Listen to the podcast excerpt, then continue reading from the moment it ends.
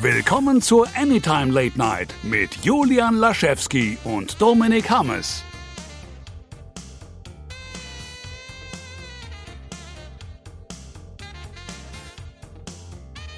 Hallo und eine wunderschöne Pandemie zur Folge 100, 100, wow, 100. Zur Folge 181 wollte ich sagen, zur Folge 81 der Anytime Late Night. Wir sind einfach vorgespult. Aber das Jahr kommt einem auch sehr lang vor, sind wir ehrlich. Ja, also ich habe es mehrfach in meiner Timeline gesehen und mir geht's genauso, ähm, dass einfach Tiger King war in diesem Jahr und gleichzeitig ist es gleich Weihnachten. Also es ist, ergibt alles keinen Sinn mehr. Aber erinnerst du dieses Jahr ni- nicht. dich, als wir darüber gesprochen haben und ich damals zu dir gesagt habe, das ist ein Ding, genauso wie das gerade gehypt wird, wird das einfach jeder vergessen und jeder zurückblicken und denken, wow, wieso fand ich den Scheiß eigentlich cool? Es mag sein, dass du es gesagt hast, aber ich weiß immer noch komplett, was die Faszination daran war und ich stelle es auch nicht in Frage. Nee, sowieso nicht. Ich finde es trotzdem noch amüsant, dass es dann doch so, so krass wieder eingebrochen ist, weil du hast ja also wirklich gar nichts mehr, ne? Es gab ja auch nichts Neues mehr. Das, ist ja, das, das Ding lebt ja davon, dass es Neuigkeiten gibt. Und die, das letzte Neue war ja dann irgendwann, dass einige von denen bei Cameo so, so Gastauftritte verkauft haben, wo ich nur gedacht habe, wow, in den Gastauftritten Gott. sagen sie einfach, dass diese Person ein Verbrechen begangen hat. Und ich denke mir, so kann man sie deswegen nicht verklagen. Eieiei, Gerade in was ist denn da Amerika, los? Aber ähm, zumindest jetzt, wo fragwürdig. aufs Ende des Jahres zugeht, gibt es ein paar schöne Nachrichten. Eine Impfung scheint im Raum zu stehen und naja, ich gehe mal davon aus, so für die breite Masse irgendwann nächstes Jahr verfügbar. Aber es ist ja gut zu wissen, dass da was kommt und dass man schon schöne, weite Fortschritte gemacht hat. Und Joe Biden wird der neue Präsident von Amerika sein. Was sehr lustig ist, dass es das in Deutschland so hart tangiert. Aber ist schon gut zu wissen, dass nicht ein narzisstisches Baby mehr auf den Atomraketen sitzt. Naja, es gab dieses sehr, sehr schöne Meme, so akkurat muss es nicht sein, aber tendenziell stimmt es natürlich. Warum kümmert die Leute in den anderen Ländern denn, warum die USA, was da die Wahlen angeht? Und dann eine Karte mit den ganzen Militärbasen der USA, die einfach mit der ganzen Welt verteilt sind. Ja. Natürlich ist es wichtig, also unabhängig sogar vom Militär ist es wichtig, das sollte jedem klar sein. Aber ähm, ja, herzlich willkommen zu unserem kleinen Politik-Talk mi- mitten der Anytime. Aber letztlich ist es so, eine, so ein großes Event, ähm, es lässt uns alle, glaube ich, nicht kalt und die Wahlwoche ähm, war, glaube ich, auch für die Leute, die mir auf Twitter folgen, entweder sehr gut oder sehr schlecht. Ich weiß es nicht genau. Äh, die die Followerzahlen gingen tatsächlich kurzzeitig nach oben, was ich überhaupt nicht verstanden habe.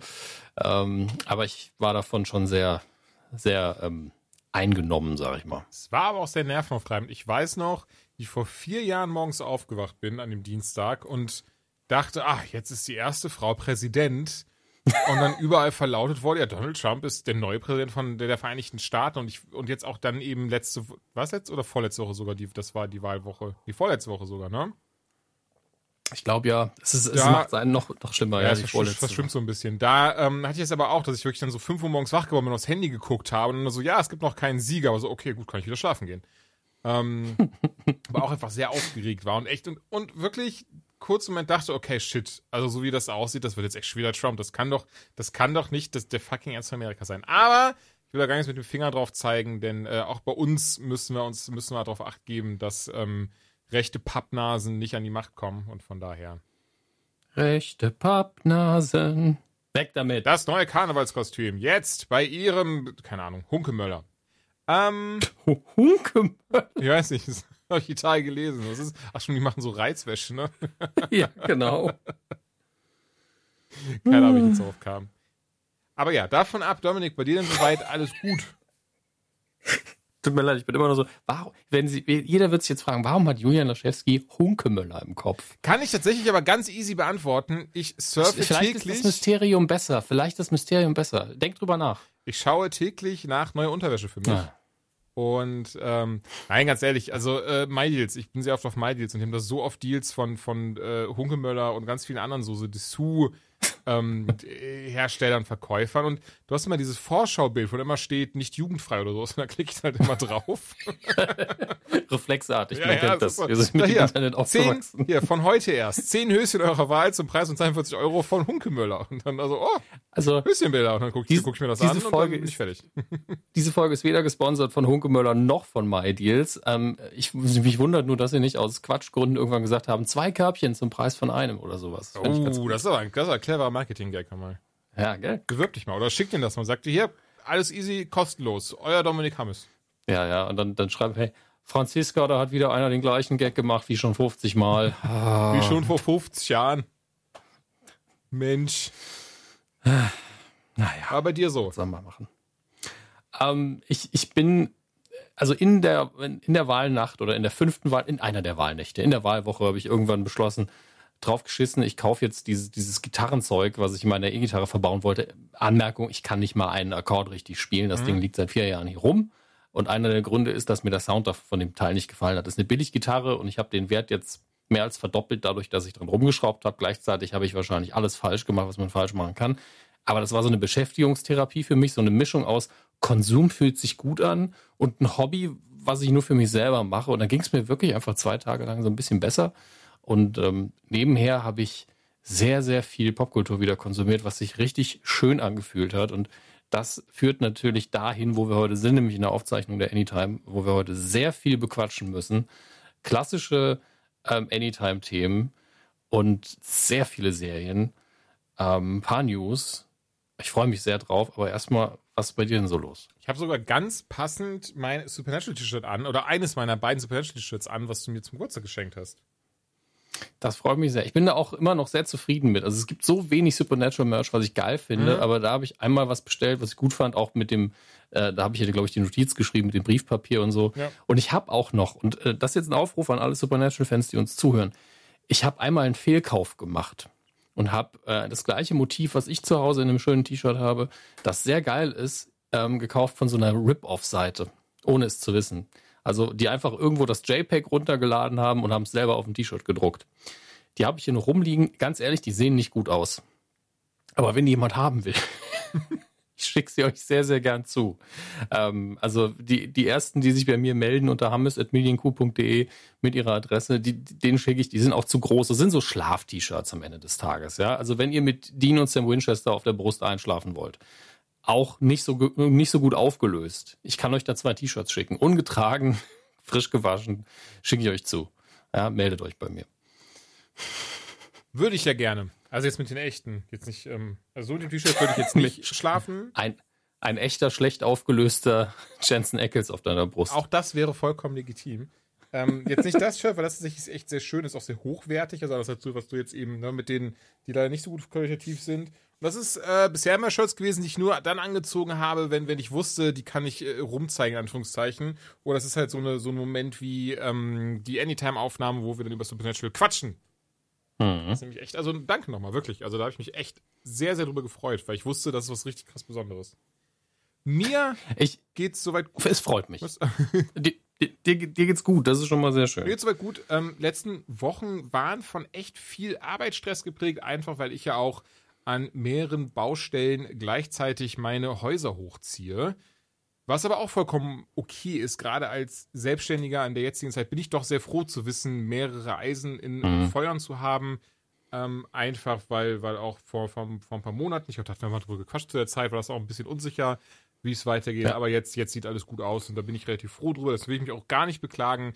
Auch Habe ich, ich, dir im Podcast schon gratuliert zum, zum Spiegel-Bestseller eigentlich? Das weiß ich gar nicht, aber ich nehme das einfach an und sage Danke dir. Also, äh, also privat habe ich es ja eh gemacht und auch sehr viele Witze drüber, aber, ich, aber alle in, auf eine Art und Weise, die dir hoffentlich äh, nicht übel aufgestoßen Überhaupt sind. Äh, ähm, und ich fand es so gleichzeitig, also es, es war so niedlich, dass es fast peinlich war. Ich sag's ganz ehrlich, es war fast, aber nicht, nicht wirklich, weil ich dich kenne. Als du diesen Spiegel-Bestseller-Dings ausgeschnitten hast und draufgelegt hast in deiner Insta-Story, war ich so, Julian, nur weil du es bist. Ich wollte. Bei jedem anderen fände ich es furchtbar. Ich wollte halt irgendwie verklickern, dass das Ding Spiegel Bestseller ist. Und dann dachte ich mir, komm, scheiß drauf. Ich, ich, ich, ich nehme einfach eine eingescannte Variante des Stickers, druck den aus und, und äh, nehme meinen Prittstick, äh, Stift, Stift und klebe das drauf. Und das habe ich ja noch gemacht. Jetzt geht das ja. doch nicht mehr ab, ohne dass da was abreißt vom Cover. Deswegen habe ich es auch dran gelassen. Das ist, das ist eine Sonderausgabe, die könnt ihr vielleicht irgendwie äh, bei ihm käuflich erwerben. Vielleicht auch mit Signatur. Ich weiß es nicht. Also, die ja, Laschewski-Manufaktur, lauter Sonderausgaben. Die behalte ich. Die behalte Die behalte okay. ich. Das ist meine, äh, quasi meine persönliche Ausgabe von dem Wisch. Nein, danke dir. Das ist, war, war, war total toll, war echt schön, dass, ähm, ja, dass das, dass das passiert. Es war nichts Gegebenes und man könnte ja davon ausgehen, Moment, aber das ist ja eine Biografie von einem relativ bekannten Menschen. äh, über den ich da geschrieben oder mit dem ich da eben zusammen die, diese Biografie geschrieben habe. Aber so funktioniert es ja gar nicht. Also, wo, wo es mir auch nicht im Klaren war. Also, der Text da drin, der darf halt, das, das muss sich schon gut anhören, das muss sich schon gut lesen. Und ähm, das muss schon auch äh, subjektiv von, von Kritikern betrachtet werden als okay. Das ist an sich auch ein gutes Buch. Und das hat mich dann sehr gefreut. Also, dass das dann alles so zusammengekommen ist und dass es jetzt eben diesen, diesen äh, Sticker bekommen hat, was natürlich auch, und da möchte ich gar nicht irgendwie falsche Bescheidenheit zeigen. Ich weiß, dass sich auch in der Vita sowas sehr gut liest. Ähm, ja, klar. Beispielsweise, mehr darf ich noch nicht sagen. Ich bin natürlich auch gar nicht so groß darin, sowas breit zu treten, aber tatsächlich habe ich jetzt auch direkt schon den nächsten Auftrag reinbekommen ähm, von einem anderen Künstler und das hat mich super gefreut. Also das, das ging dann relativ rucki zucki und das ist zum Beispiel das, was ich jetzt an diesem Wochenende viel gearbeitet habe dran, denn da wird jetzt bald schon direkt wieder was Neues kommen, ähm, neues Buch, an dem ich halt mitarbeite und ich hoffe dann einfach mal, wenn das Ding dann raus ist, dass ich vielleicht mal wieder Zeit habe für meine eigenen ähm, Werke, weil da habe ich ja auch so anderthalb fertige Bücher quasi. Und vielleicht hat ja auch eine oder andere Verlag Interesse daran, wenn ich vorher sage, hallo, hallo, gucken Sie mal den Sticker, den ich hier selbst auf das Buch geklebt habe. Der ist echt. Also jetzt nicht der Sticker, aber insgesamt gehört das zusammen. Ähm, einfach so einen Button, einen Button auch bauen, Spiegel-Bestseller-Autor und damit zum Bewerbungsgespräch. das ist einfach so von, so diese, diese, achso, ja, stimmt, hast du ja gerade gesagt. Genau, einfach, dass man sich so an, an, an die Brust tackert, so diese Dinger, so. so ach so, nee, den habe ich immer. Den, das ist, äh, hat jetzt nichts mit dem äh, Gespräch zu. Den habe ich immer an. Das ist, äh, ja, ja. Ich bin nicht Batman, ich bin Spiegel-Bestseller-Autor. oh Gott. Weil lustig ist jetzt mal erwähnt, so ich merke gerade, bis auf diesen Tag an sich habe ich das eigentlich schon wieder in Anführungszeichen vergessen gehabt, weil es ist dann immer, es ist dann, war dann sehr schön, auch ein sehr schöner Moment. Das war dann dieses so, okay, und das Leben geht trotzdem weiter. Aber cool. Ey, und hat mich sehr gefreut. Wir haben einen Monat keine neue Folge gemacht, da kann man ruhig mal ein bisschen weiter ausholen. Nein, hat mich wirklich echt gefreut. Es ist schön, besonders weil ich auch jemand bin, ich weiß nicht, wie es dir da geht, aber ich habe jetzt keine Pokale oder keine Urkunden aus Schule oder Sportzeiten oder so.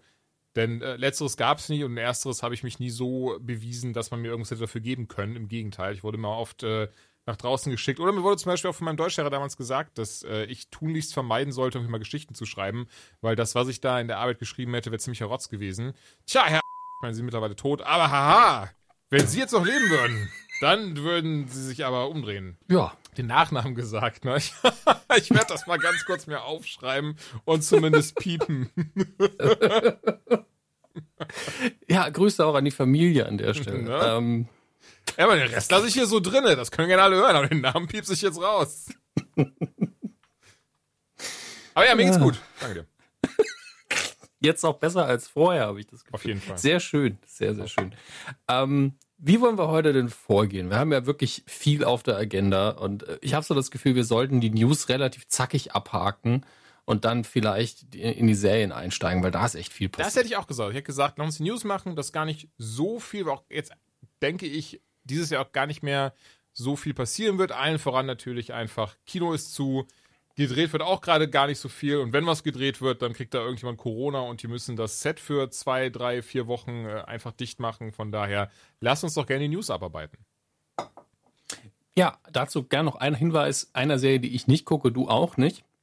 Die wenigsten unserer Hörer, denke ich, nämlich Grey's Anatomy. So die, die Parallel, die, die Twilight Zone-Version von Supernatural. Ich finde gerade krass, dass es immer ähm, noch gibt. Ja, es glaube ich, geht es jetzt auch kurz vom Ende mutmaßlich, gibt aber eine Spin-off-Serie, im Gegensatz zu Supernatural klappt das eben, eine, ähm, eine Spin-off-Serie, die ähm, recht erfolgreich ist, Station 19, glaube ich, bin mir nicht mehr sicher, ähm, wo es nämlich Feuerwehrmänner gibt, die die Kranken vorher ins Krankenhaus gebracht haben. Jetzt kümmert man sich um, um die Lieferanten quasi.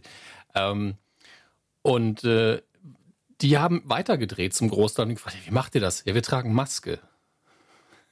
Weil wir Ärzte So, spielen. ah, das war schon so clever, so ein bisschen. Einfach, deswegen wäre jetzt vielleicht die Zeit für einen guten Outlaw-Western, wo immer alle so, so ein Tuch im Gesicht mhm. haben. Und, und draußen wird gedreht. Das ist vielleicht nur so ein Tipp. Ja, also wenn man einfach den Umständen entsprechend drehen muss, wäre das doch eine Option. Ich glaube, dieses Bandana ist auch recht gut dafür. Bitte? Dieses Bandana, das meinst du? Ich glaube, das ist auch recht gut dafür. Ja, genau. Das ist ja, das sollte ja auch, ähm, ich merke gerade, ich habe keine Ahnung, wovon ich rede. Ich sollte lieber aufhören. Hast du einen Cowboy-Schein nicht gemacht? In, nee, leider nicht. Ich war mal äh, an Karneval, war ich mal Cowboy. Und mehr aber auch nicht. Also das ist, das ist mein, mein, mein höchster Erfahrungswert. Ich war auch nie so der krasse Wild-Western-Fan oder so. Davon von Zurück in die Zukunft 2 jetzt abgesehen. Drei. Drei, wow, stimmt. Drei abgesehen. Ey, ich habe ich hab die Woche auch so, so einen Hirnfurz gehabt in Sachen Nerdtum, äh, wo die liebe Belle irgendein Foto gepostet hat von einer Cat, nicht Catwoman, sondern Batwoman-Statue. Und ich habe halt, äh, ich habe so, darfst nicht Batgirl schreiben, es ist nicht Batgirl, es ist Batwoman und habe dann einfach Catwoman geschrieben. Und ich dachte mir so, gut, dass es ein Reply war. Ich habe mich in Grund und Boden geschämt, obwohl es so trivial ist. Ich verstehe aber voll, was du meinst. Gerade wir, oh. wir müssen ja unseren Street-Nerd-Cred schon so ein bisschen hochhalten. Ja, ich habe mich gefühlt, als würde ich auf einer Comic-Con verprügelt werden. und das ist, glaube ich, schon echt schwierig, von, von anderen Nerds verprügelt zu werden. Ey, unvergessen, wie ich über den New York Comic Con gerannt bin mit Nasenbluten die ganze Zeit und jeder wohl gedacht hat, fuck, irgendwas ist komisch heute. Der hat doch der Geller unterm Rock geschaut. so ein Okay, machen wir weiter. Ähm, machen wir weiter. Thor, Love and Thunder, der vierte Torfilm. Da wird Chris Pratt mitspielen als selbstverständlich Star-Lord. Schöne News. Ja. Ich meine, mehr wissen wir noch gar nicht. Wir wissen nicht, was passiert, wir wissen nicht, in welchem Umfang, aber macht ja Sinn, gerade nach dem Ende von Endgame wenn wir die beiden ja. Chrisse auf der Milano sehen, dem Schiff von Star-Lord und die zusammen anscheinend durchs Weltall tingeln. Gerüchte besagen ja auch, dass der liebe Hemsworth ja auch in Guardians of the Galaxy Volume 3 dabei sein wird.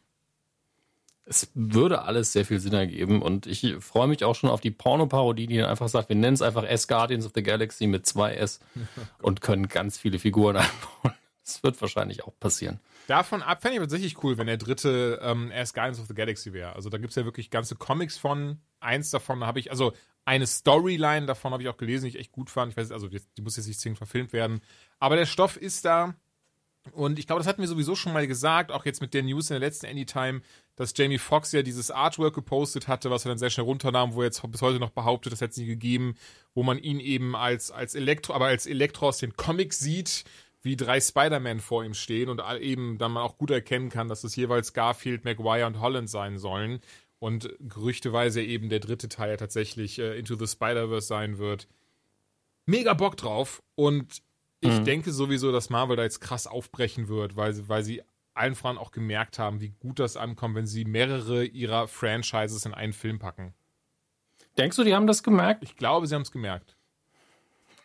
WandaVision, ich merke, die News haben wir gar nicht, aber ich habe sie gerade im Kopf. WandaVision. Ja. Am 21. Januar geht die Serie auf Disney Plus los. Und soll Krass. wohl auch tatsächlich der Startpunkt für das neue, MC, äh, nicht das neue MCU, aber für MCU Phase 4 sein. Ergibt Sinn. Ich meine, zeitlich ist es natürlich das erste nächste. Man weiß, es wird direkt eine Verbindung geben zu Multiverse of Madness. Ja. Mit Dok der genau. nächste Doctor Strange. Und der bricht vermutlich den nächsten Spider-Man, um dann dein Wort zu benutzen, so ein bisschen auf.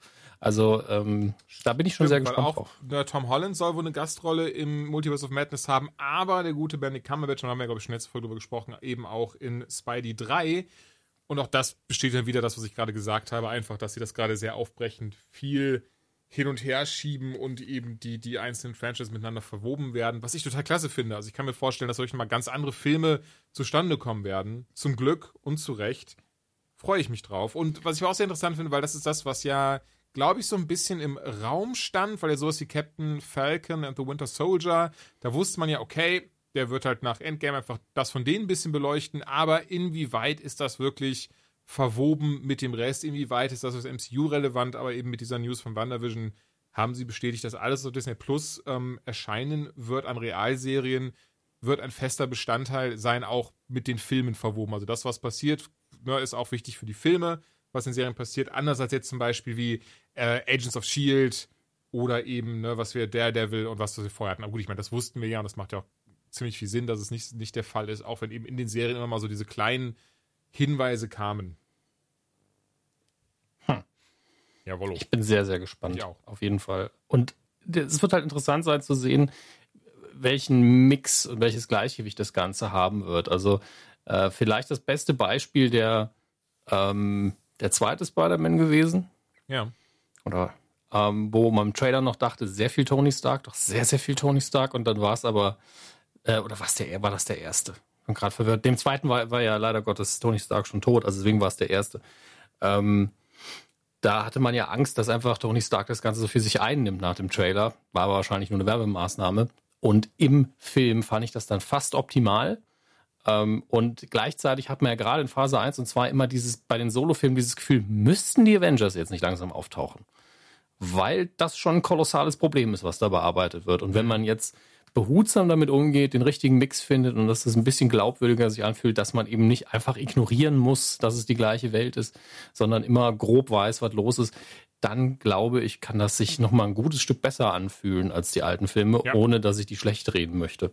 Nee, total. Aber ich weiß schon, was ich weiß komplett, wie du das meinst. Ich denke, es ist aber auch wichtig, weil Endgame hat ja doch irgendwo so einen so Gesamtabschluss dargestellt. Also ich habe es ja beispielsweise bei Far From Home schon bemerkt. Das war zwar cool, den zu sehen, aber irgendwie war das was anderes und es fühlte sich, also der, der Film an sich war ja super, aber irgendwie, man hat schon gemerkt, so dieses große Ganze fehlte irgendwie, dieses, dieses, dieses Bild dahinter.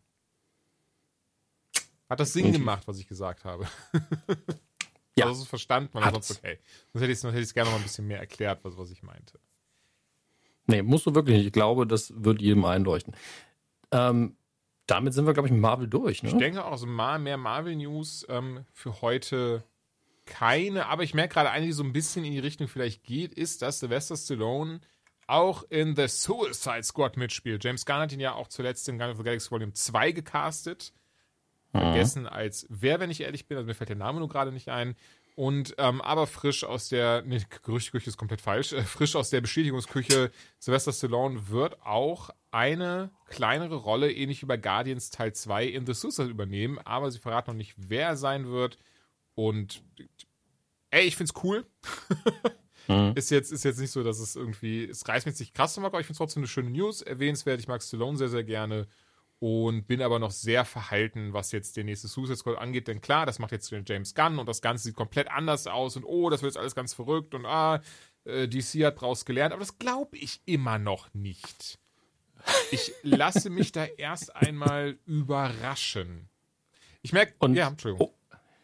Ich glaube, das Problem ist, also das, was ich auch habe, ist das Marketing. Und das Marketing für Suicide Squad, der nennen wir es mal Reboot, ich weiß nicht, ob es einer ist, weil bei DC weiß man ja nie, existiert das andere noch. Das werden ja schon mal drüber, ja, werden schon mal Es ist ja, ist ja anscheinend ne? ein Soft-Reboot. Ja, ich meine, letztlich nehmen sie das Konzept und erzählen eine neue Geschichte. Genau. Wir werden sehen, wie konkret sich das hinter umsetzt, aber das Marketing schreit einfach die ganze Zeit so, das ist der beste Film, der je gedreht wurde. Und ähm, ja, das, das ist halt jetzt schon Quatsch natürlich. ähm, und äh, wir freuen uns. Ja, wir freuen uns ja immer drauf und hoffen, dass das äh, gut ist. Ähm, aber es fühlt sich halt komisch an. Wir, wir mögen, also ich mag die Arbeit von James Gunn eigentlich immer. Ja, all the way back to PG Porn fand ich, fand ich James Gunn echt gut. Ähm, und äh, insbesondere Super fand ich extrem krass.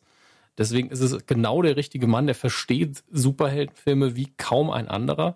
Aber gleichzeitig ist Suicide Squad auch eine schwierige Aufgabe.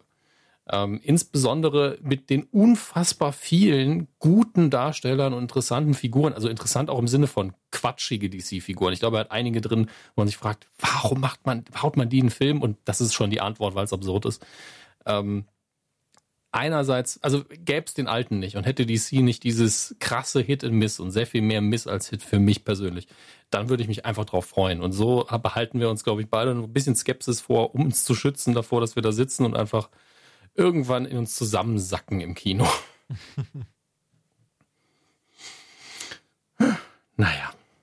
Aber trotzdem, äh, Sylvester Stallone sehe ich tatsächlich immer gerne. Mhm. Ebenso. Ähm, selbst in seinen schlechten Filmen, ich, ich finde, der ist einfach äh, charmant und in einigen Filmen auch einfach richtig gut als Schauspieler.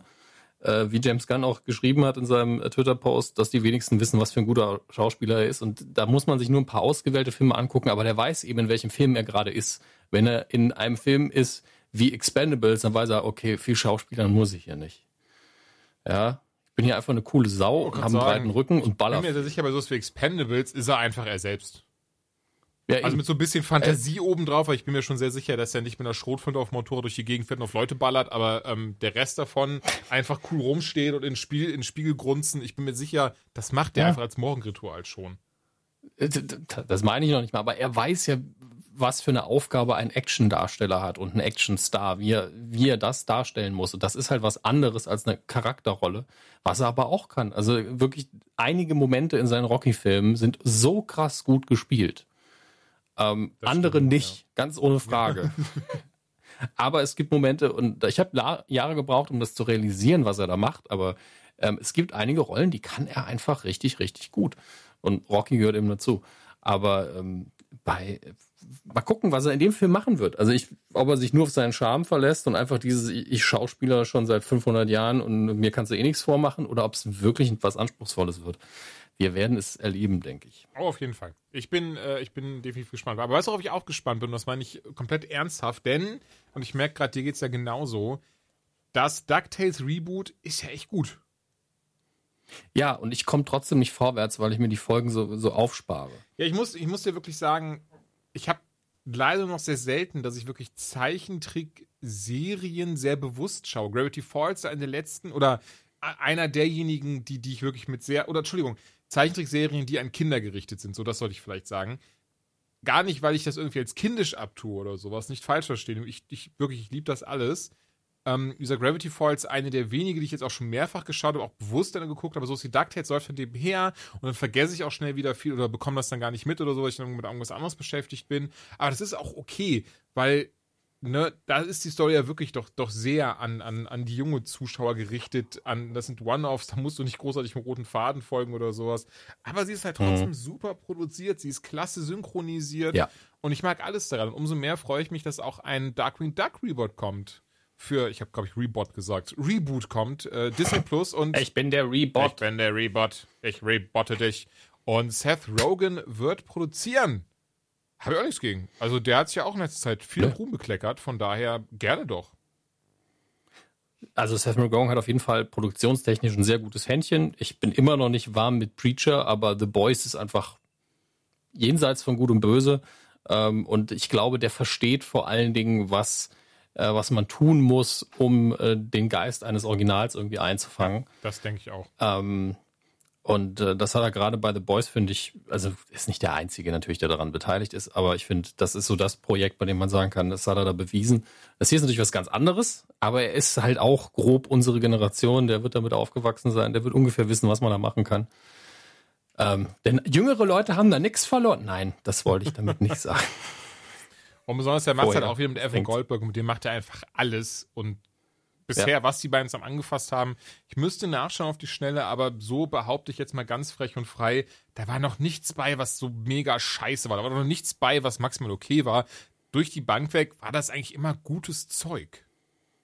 Ja, und das Gute an Animationssachen ist ja gerade, die werden uns auch durch die Pandemie weiterhin mit frischem Zeug begleiten können, weil so ein Synchronstudio, da kann man schon mal sagen, okay, stellt euch mal ein bisschen weiter auseinander oder du alleine gehst jetzt mal in die Bude und die Zeichner können das ja auch machen. Ähm, das geht alles. Da muss man nicht vor Ort sein. Ja. Da kann man die Abstände Ey, besser einhalten. Deswegen, das wird einfach passieren. Disney Plus natürlich nochmal. Finde ich voll, also im Gegenteil, ich finde das, also ich, ich, ich bin nicht der krasseste Fan davon, dass ich jetzt drei Streaming-Services haben muss und dann wirklich zu sagen, ja, auf Amazon mhm. Prime buche ich jetzt Truth Seekers, da gucke ich auf Disney Plus Darkwing Duck Reboot oder beziehungsweise eben auch Mandalorian, während ich aber auf Netflix eben Haunting on Bly Manor und, und andere Kram gucke. Klar, am schönsten mhm. fände ich echt, wenn wir einfach so einen kollaborativen Dienst hätten und ernsthaft, 20 Euro, 25 Euro, welche für einen Monat ausgeben, wenn das alles an einer Ort und Stelle wäre. Wird niemals sein. D dafür hochlebe der, äh, Kommer, äh, der Kommerz. Aber ist halt so. ich hoffe nur, dass sich das nicht noch weiter und weiter und weiter ausbildet. Wie gesagt, was wir ja gar nicht haben, hierzulande sowas wie Peacock, ähm, HBO Max, Hulu Plus, das haben wir ja alles gar nicht. Und wohl gerade auf HBO Max laufen schon echt gutes. Ach, Apple Plus gibt's ja auch noch. Ja, stimmt, den habe ich ja auch noch. Den habe ich ja nur wirklich den, den, das, den Gratis-Monat für Ted Lasso mitgenommen, ne? Ja, und ich habe den äh, immer noch, das, das Gratisjahr muss bald ablaufen, wegen meines iPads, das ich mir Anfang letztes Jahr gekauft ja. habe. Aber dann gucke ich mir mal an, ob ich das nochmal verlängern sollte. Weil die ja auch Cloud Space anbieten in irgendeine Kombination. Ja, und da gibt es auch eine sehr gute Krimi, Krimi-Dramaserie, Defending Jacob, die muss ich noch gucken, mit Chris Evans in der Hauptrolle. Die Sache bei Disney Plus ist ja wenig, aber davon alles gut. Ja.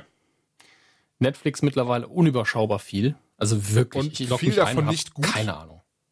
Ja, aber gleichzeitig dann aber auch immer mal wieder ein Highlight. Also es ist, es, das ist ja das Problem. Netflix ist jetzt in der Situation ähnlich wie, wie Amazon Prime, nur dass Prime so angefangen hat, äh, dass sie einfach sau viel Rotz auch im Programm haben, aber das führt eben auch dazu, dass man sagen kann, ey, ich mag dieses Schrottgenre. Also aktuell beide großen Streamingdienste, Prime und Netflix, befüllen ja alles mit diesem krassen Weihnachtskitsch, also Weihnachtsfilme, die ich nicht angucken kann, aber mhm. wo es auch definitiv eine Zielgruppe für gibt. Es gibt sau viel Horror bei, bei Amazon Prime, der richtig trashig ist. Oh ja.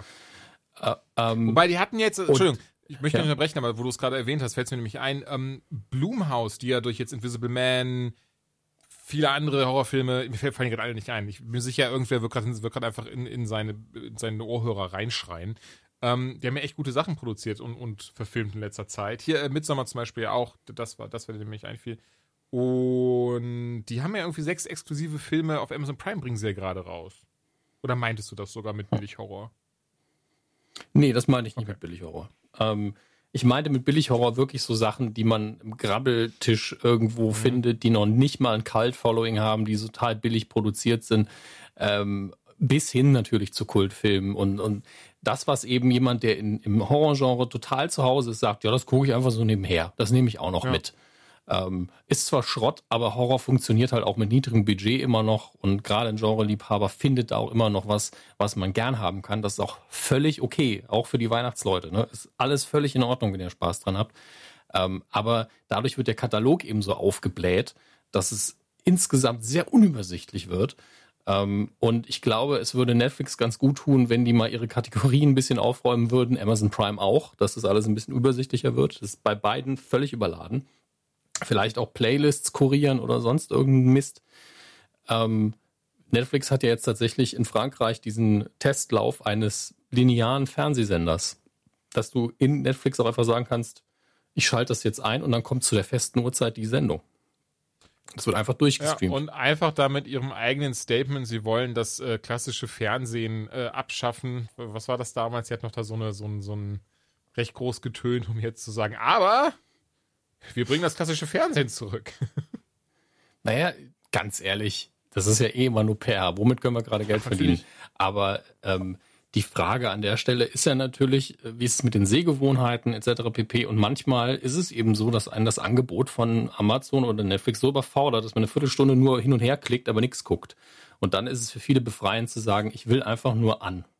Ja, wobei Mach ich ja echt, echt sagen muss, dass, dass ich das nicht mehr für mich möchte. Also ich möchte die Dinge wirklich so, wie ich es jetzt habe, finde ich super angenehm, mag das sehr gerne. Ich möchte mich nicht hinsetzen, um einfach nur den Fernseher zu machen, rumzuseppen oder zu gucken, was läuft. Nicht im Sinne von, dass ich mich nicht auch überraschen mhm. lassen möchte, weil auch das mache ich ja auch. Ich gehe auch gezielt, schaue ich mir Dinge an, die mir empfohlen worden sind oder die ich vielleicht auch gar nicht kenne, auf die ich dann ähm, plötzlich stoße und denke, ach, das ist ja toll. Aber ich mag diese, diesen Gedanken vom klassischen Fernsehen überhaupt gar nicht mehr, weil das mir so krass, das ist so ein bisschen Doomscrolling zum Gucken, habe ich das Gefühl. Verstehe ich komplett, aber das eine nimmt das andere ja nicht weg. Nee, überhaupt nicht. Es ist ja wirklich nur das, das ist immer das, weswegen ich das gerne so differenziere und auch mhm. so, auch so das so herausstelle. Das gilt nur für mich. Ihr da draußen, ihr könnt alle ja, machen, was ihr klar. wollt, weil es mir scheißegal ist. Bei Fiktion ist es bei mir so, ähm, dass ich lieber das Angebot habe, wie es ist. Und da finde ich, muss man auch als Streaming-Anbieter und als Produzent sagen können, diese Serie funktioniert besser, wenn wir das komplett an einem Stück droppen. Ja. Und diese Serie funktioniert besser wöchentlich. Weil ich bin ganz großer Freund davon, wöchentliches Highlight zu haben, wie aktuell, äh, das, da kommen wir heute ja auch noch drauf, Mandalorian, wie Star Trek Discovery, dass ich das einmal die Woche gucken kann. Ich weiß, ab Freitag gibt es eine neue Folge. Ich kann sie aber gucken, wann ich will. Mhm. Ähm, und wenn ich Zeit habe, bin ich so, jupp, 0 Uhr an, wenn ich eh gerade wach ja. bin. Ähm, aber ich bin auch ein Freund davon, wenn irgendwie es inhaltlich einfach besser passt, dass ich eine Serie anmachen kann und sage, okay, es sind neun Folgen, die kommen am Stück raus und die Erzählung ist so aufgebaut, dass es am besten ist, wenn ich es hintereinander gucke. Bin ich auch ein Freund mhm. von. Nee, verstehe ich aber. Oder keine Ahnung, wenn jetzt Sie sagen, hey, wir machen jetzt zum ersten Mal, weil ich glaube, das gibt es in dem Sinne noch nicht richtig, eine originäre Streaming-Sitcom. Also ich kenne viele Sitcoms, die wurden vom Streaming-Sender übernommen, nachdem sie gecancelt worden sind. Aber eine komplett originäre Sitcom wüsste ich jetzt nicht, außer vielleicht Fuller House, mhm. was aber auch ein Reboot war. Ähm, war ein Reboot? Und nein, nicht Reboot, eine Fortsetzung, Fortsetzung von der Originalserie. Ja. Verzeihung, Verzeihung, Entschuldigung. Ja! Ich habe einfach nur das, die falsche Vokabel benutzt. Ich werde wieder auf der Ich comic wollte gerade, wollte ich gerade sagen. Aber ähm, ich sag mal, ich glaube bisher, ich lasse mich da gern korrigieren, ich habe keine Recherche gemacht, aber ich glaube, bisher hat kein Streaming-Sender die Eier gehabt zu sagen, wir machen eine ganz klassisch formulierte Sitcom ähm, im Paket für Streaming ganz neu. Wahrscheinlich gibt es eine und ich habe sie noch nicht auf dem Schirm. Ähm, aber die würde ich dann lieber staffelweise veröffentlichen, weil das einfach eine ne Sitcom kannst, aber ich gucke jetzt drei Folgen davon, ist ja eh kurz und dann höre ich auf und dann gucke ich nächsten Tag wieder drei. Ähm, aber ich fände es doof, wenn ich darauf eine Woche warten muss, komischerweise. Aber das ist nur auch wiederum nur ganz persönlich meine ja, Einstellung. Verstehe ich, verstehe ich. Und ähm, wir haben aber, ich glaube, keiner von uns hat diesen ähm, die Selbstkontrolle über sich zu sagen, ja gut, ist mir doch egal, wie die das veröffentlichen. Ich möchte es wöchentlich gucken. Das heißt, Donnerstag, 18 Uhr, gucke ich immer eine Folge davon. Fertig. Davon gibt es, glaube ich, also das kann, kann ich mir höchstens vorstellen bei Leuten, die sagen, es gehe auf Disney Plus und ich gucke Simpsons und ich gucke jeden Abend eine Folge zum Einschlafen oder so. Das kann ich mir noch vorstellen. Das mache ich also beziehungsweise was? jetzt gerade nicht mehr, aber das habe ich eine Zeit lang gemacht, als, als das, ähm, ja, also doch eine relativ lange Zeit damit. Bestimmt ein halbes Jahr oder so einfach gemacht, immer abends zur Folge Simpsons. Zum Ja, Einpennen. aber bei was Neuem hättest du da die Disziplin? Nein. Gerade bei sowas wie Mandalorian, Nein. wenn, wenn der einfach, den hättest du einfach durchgeguckt. Ne? Natürlich. Ja. Wahrscheinlich sogar zweimal. Also das habe ich ja mit Stranger Things jedes Mal bisher gemacht. Also ich habe Stranger Things wirklich ähm, drei Staffeln gibt's jetzt. VÖ-Tag weg. Ja, doch, doch, genau, pass auf. Und zwar ich, äh, drei Staffeln oder vier? Nee, drei Staffeln leider erst. Und die vierte wurde ja verschoben wegen Corona. Naja.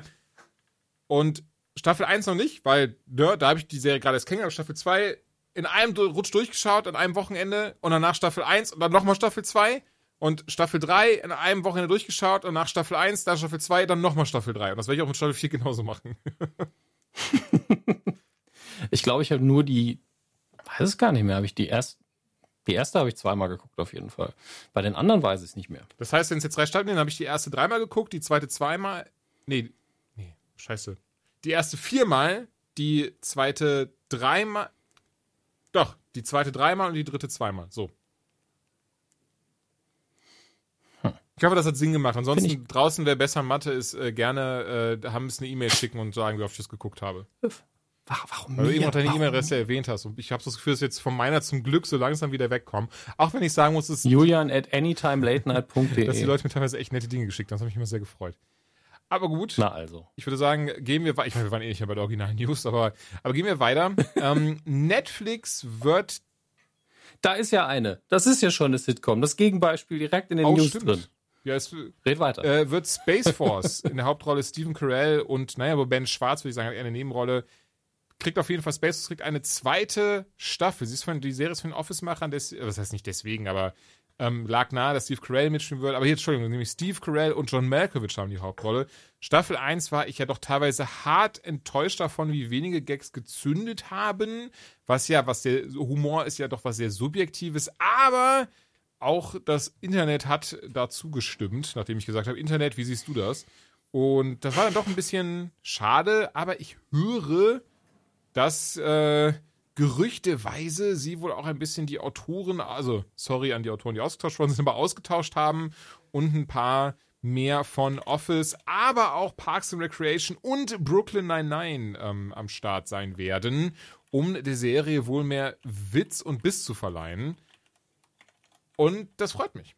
Also vielleicht äh, gibt es dann doch nochmal so einen kleinen Aufschwung, der Richtung Mond geht. Nein, mal ganz ehrlich, also ich hoffe wirklich, dass es dadurch einfach ein bisschen, bisschen lustiger wird und ein bisschen mehr die Stärken ausspielt. Weil du hast wirklich da, wie gesagt, Steve Carell, John Malkovich, Ben Schwarz und einige andere gute Schauspieler, bei denen ich sicher bin, dass sie noch viel, viel mehr da rausholen können, wenn sie einfach ein besseres Skript in die Hand gedrückt bekommen. Und das war so das größte Problem der ersten Staffel leider. Ja, ich habe auch das Gefühl gehabt, dass es nicht. Das ist, ist schwierig zu sagen, weil es gab sehr viel Gutes daran. Netflix-typisch ist, ist der Produktionswert hoch, die Schauspieler, wie du gesagt hast, das ist indiskutabel. Das sind alles gute äh, Darsteller, mindestens im Comedy-Bereich. Ähm, und es war irgendwie nicht auf den Punkt. Das war, glaube ich, das Hauptproblem, weil ich fand, wenn man die Gags rausstreicht, dann ist es fast eine schöne Familiengeschichte gewesen, was absolut in Ordnung ist. Aber man merkt schon, dass das witzig sein möchte. An ein, zwei Stellen hat es einfach noch gefehlt. Ist die Frage, braucht das Ding mehr Biss? Braucht es einfach nur eine bessere Struktur? Ich meine, sowas wie Ted Lasso, um, um das immer mal wieder als Beispiel zu nehmen, hat ja jetzt auch nicht den Mega-Biss. Das ist einfach nur extrem gut gemacht. Ähm, und ich glaube, die können in Staffel 2 bestimmt noch ihren Weg finden, aber ich war auch von der ersten so ein bisschen enttäuscht. Boah. Gleichzeitig hat sich's aber auch wiederum weggeguckt wie nix. Das stimmt ja. allerdings.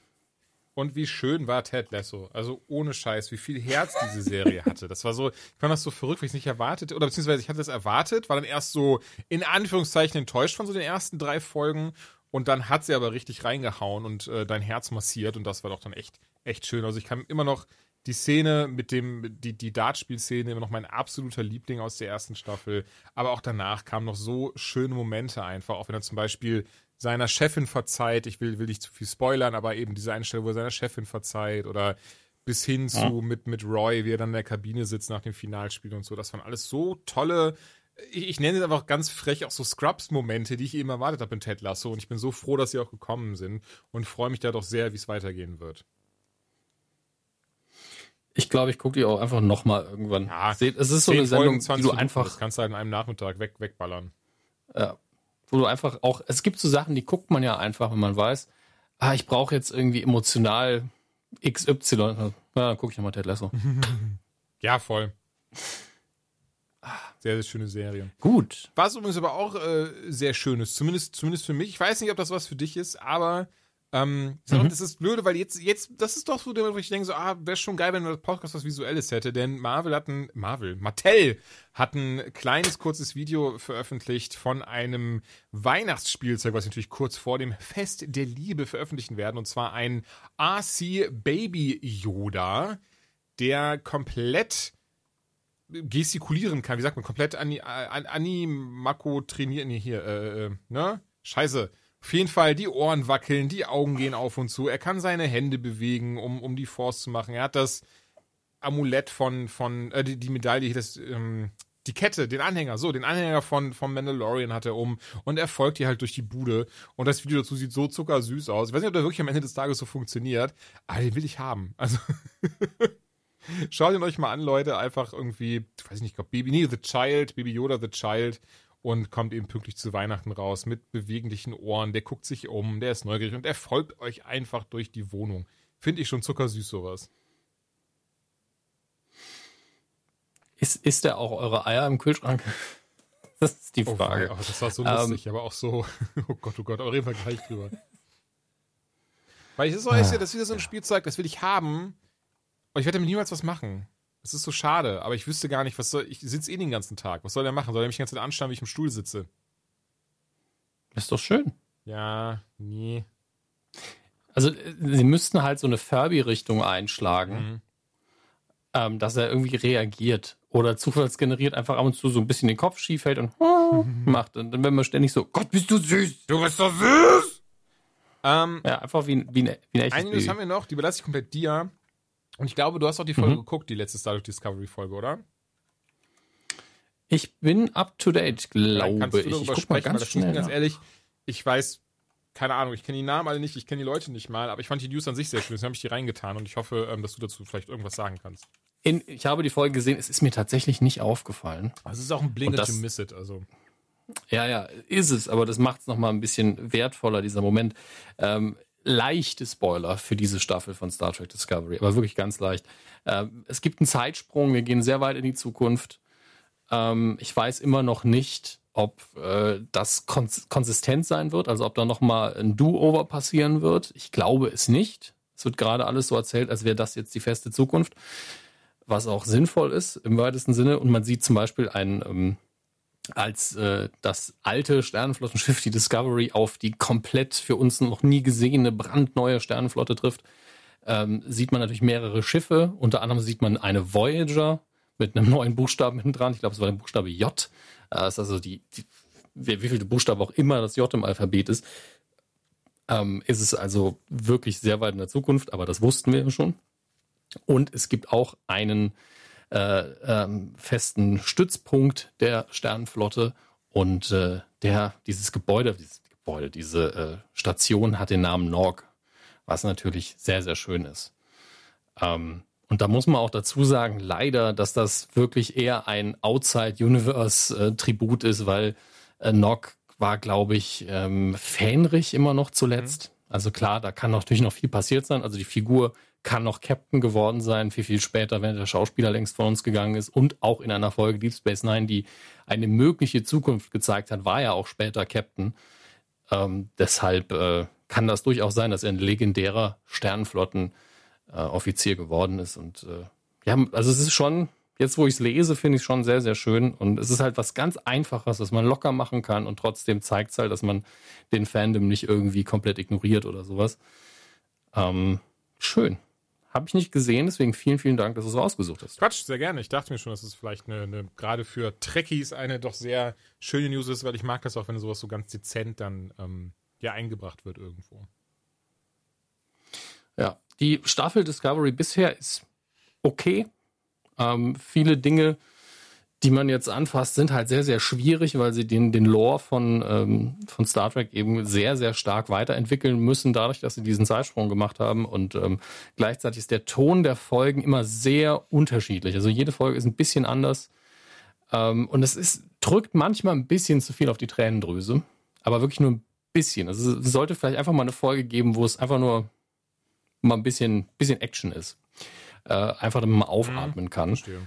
Aber grundsätzlich äh, bin ich noch zufrieden damit. Es gibt auch, also ich habe so viele unterschiedliche Meinungen über Discovery gehört, dass wir, glaube ich, erst in fünf Jahren uns einig darüber sein werden, grob einig, was jetzt hier eine gute Staffel war, was es zu einer guten oder schlechten Sendung gemacht hat.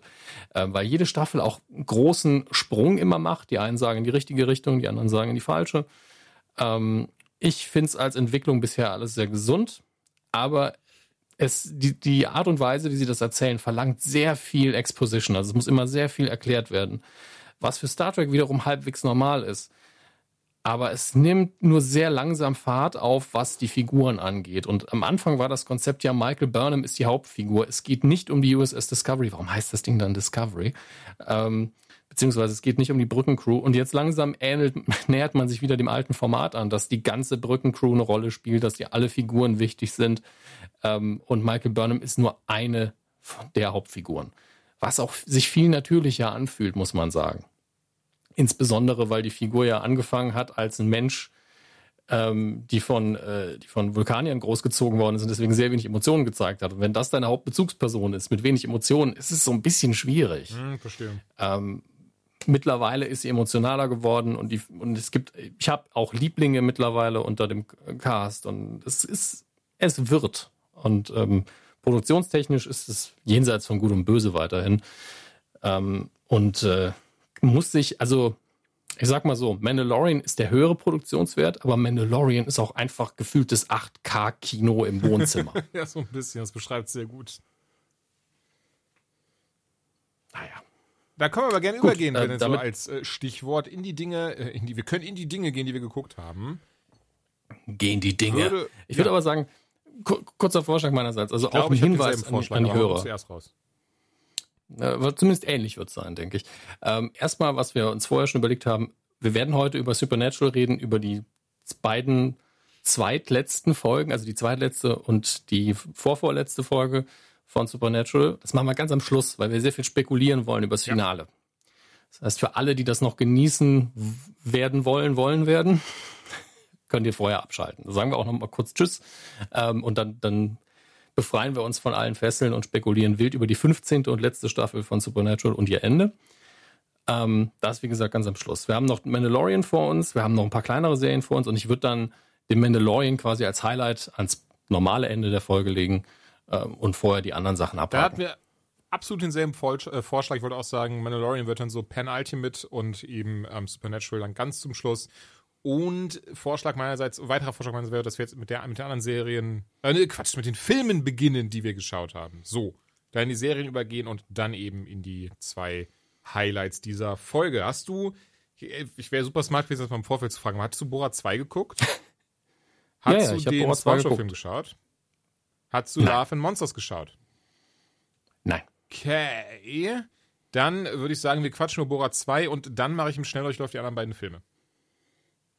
Sehr, sehr gern. Dann fang du gerne mit Bora 2 an, wenn, wenn du Bock hast. Weil dann, ähm, wenn ich hier gleich die beiden Filme mache, damit ich, damit ich so viel Redeanteil an mich reiße. Bora 2. Ähm, 2020 wirkt der Borat-Humor nicht mehr so extrem, finde ich. Und das sage ich schon einiges, beim ersten aber Film. weiter. Ja, weil die Realität auch ziemlich absurd Ja. geworden ist, das muss man auch mal dazu sagen. Aber man hat sich halt auch so ein bisschen nicht satt gesehen, aber eine Toleranz angeguckt an Fremdschämen-Humor, mit dem ich ja auch irgendwann einfach immer weniger anfangen kann, aber den ich mehr toleriere. Ähm, und an äh, absurden Szenarien, äh, also was ich in den letzten zehn Jahren im Fernsehen und auf der Leinwand gesehen habe, wenn ich das meinem 16-jährigen Ich sage, dann wäre der so, was? Was ist alles das darf man passiert? zeigen? Aber- Moment, Ja, also ganz ehrlich, man könnte gewählt? einfach nur eine einfach nur eine DIN A4-Liste mit einfach so Punkten und wirklich so Kleinigkeiten auch wie äh, Joko und Klaas, ehemalige MTV-Moderatoren, einer hat sich einen Donut unter die Stirn gespritzt. Auch wirklich so ein kleiner Moment einfach mal reinnehmen. Und da denkt man dann vielleicht noch so, okay, das ist wirklich abgefuckt. Und dann geht die Liste erst los. Ja, und dann, dann endet man irgendwo bei Donald Trump wahrscheinlich. Ähm, auf jeden Fall will ich damit nur sagen, wir sind alle ein bisschen ähm, abgestumpfter im positiven Sinne geworden, was sowas angeht. Und äh, Borat arbeitet ja auch ein bisschen damit zu sagen, okay, die Figur Borat ist sehr bekannt. Ich kann nicht einfach nochmal als Borat genau das Gleiche tun. Gibt da ein paar sehr schöne Szenen am Anfang. Ähm, und äh, zieht dann eben in die USA, um äh, den Ruhm wiederherzustellen, quasi seines Heimatlandes, seines Fake-Heimatlandes, Kasachstan. Kasachstan gibt's, aber er redet nicht mal Kasachisch in dem ganzen Film, sondern er redet sogar Hebräisch, wie ich äh, mitbekommen habe.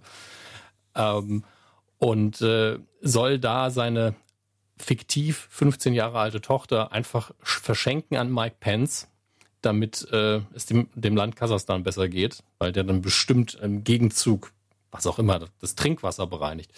Ähm, und äh, das ist die Basis des Films. Daran ist sehr viel absurder, kranker Humor gestrickt, wie immer.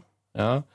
Ähm, am Ende des Tages entlarvt er auch hier wieder ein paar Leute, die einfach drauf reinfallen. Er zeigt ein paar Aspekte der Kultur, wie zum Beispiel, dass er ähm, seiner Tochter ein Kleid kauft und er sagt zu der, zu der Verkäuferin so, wir wollen ein Kleid, bei, ähm, bei dem man, bei dem ein Nein zu einem Ja wird oder so ähnlich. Ähm, woraufhin, also er suggeriert quasi, ich möchte, dass meine Tochter vergewaltigt wird. Das suggeriert er eigentlich durch dieses Kleid. Äh, woraufhin die Verkäuferin dieses professionell amerikanische Lachen an den Tag legen, wo mir einfach nur schlecht geworden ist. Da- das ist so ein triviales Beispiel tatsächlich. Der Debütantinnenball, wo dann einfach die Regelblutung die Show stiehlt, sage ich mal. Äh, also es ist, es ist wirklich, es gibt wieder extreme Momente, wo, wo man vorher gedacht hat, ja, was will der uns noch zeigen? Und dann zeigt er das. Ähm, der große, das große Highlight in Anführungsstrichen oder der Punkt, mit dem der Film beworben worden ist, kommt ganz am Ende diese unfassbare Sequenz mit Rudy Giuliani, der sich einfach mal in die Hose gepackt hat. Ähm, verrückter Mann.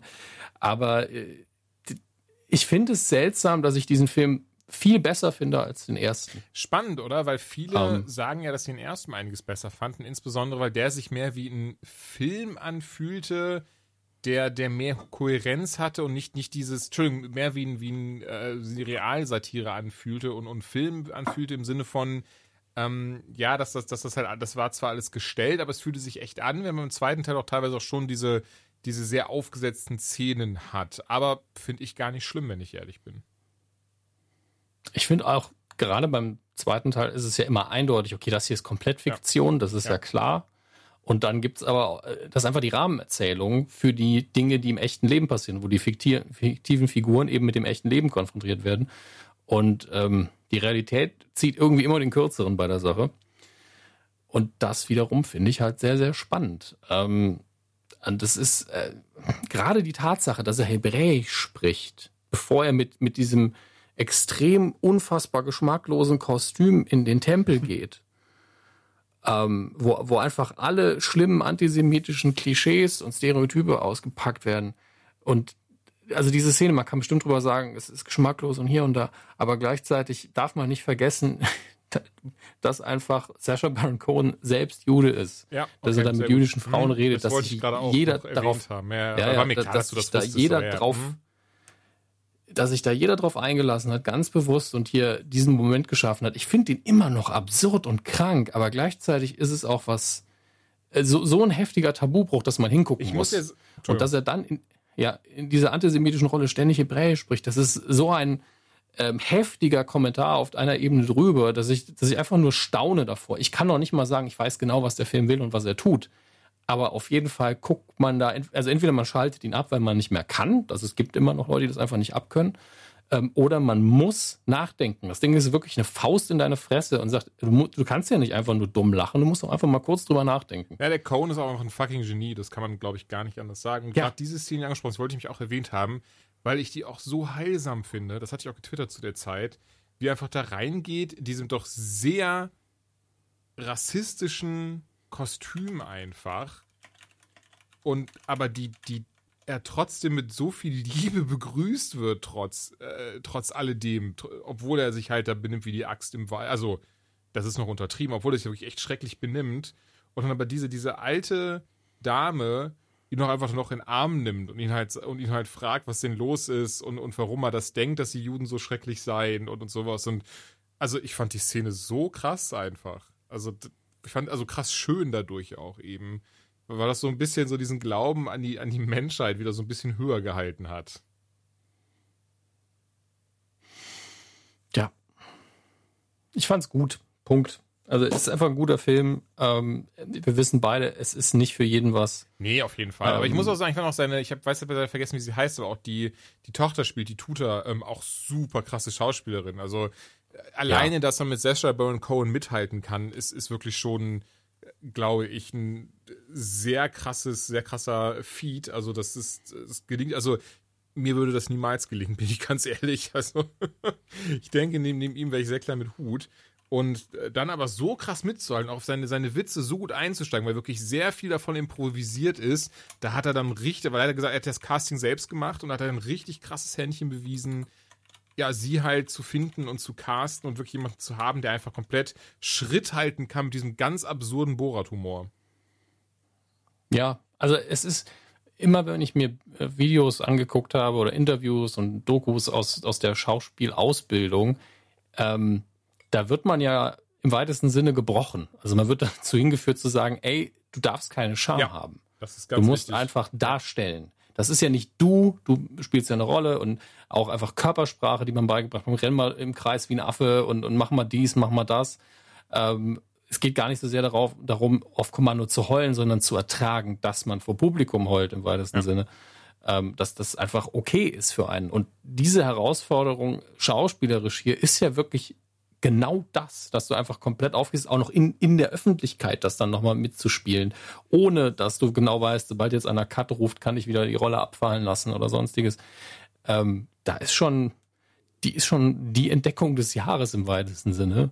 Ähm, man kann nur hoffen, dass sie dann auch irgendwie ein paar gute Angebote bekommt danach, weil sie verdient hat sie es. Also es ist einfach Ach, das denke ich aber auch. Das denke ich auch.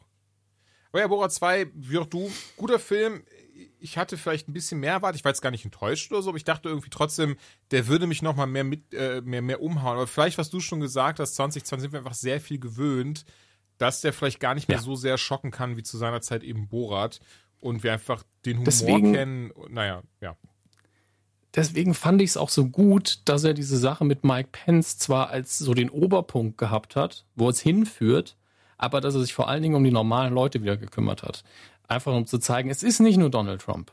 Es ist nicht nur das Offensichtlichste. Es ist nicht mhm. nur der, der Vorunkel am Arsch des, der Nation. Die Gedärme sind auch ziemlich krank. Ähm, und äh, das ist ja das Ding, das sagen ja auch alle. Ist, äh, Trump ist einfach nur ein Symptom dafür, dass bei der Gesellschaft einiges kaputt ist. Und damit nehme ich jetzt uns nicht ja, außen vor oder irgendwie irgendeine andere Gesellschaft. Ich meine global, dass mhm. da irgendwie ein Problem vorliegt. Und ähm, dass dann aber die Szene mit Giuliani auch der Höhepunkt ist der ganzen Nummer. Sehr, sehr gut. Gleichzeitig war es so, ah, danach kommt nichts mehr. Okay, gut. Also nicht mehr wirklich viel. Das, was du meinst. Nee, aber trotzdem, Borat 2, wenn man nicht geguckt hat, unbedingt mal anschauen. Und wie Dominik schon sagt, man würde entweder sehr mögen oder das komplett nicht abkönnen.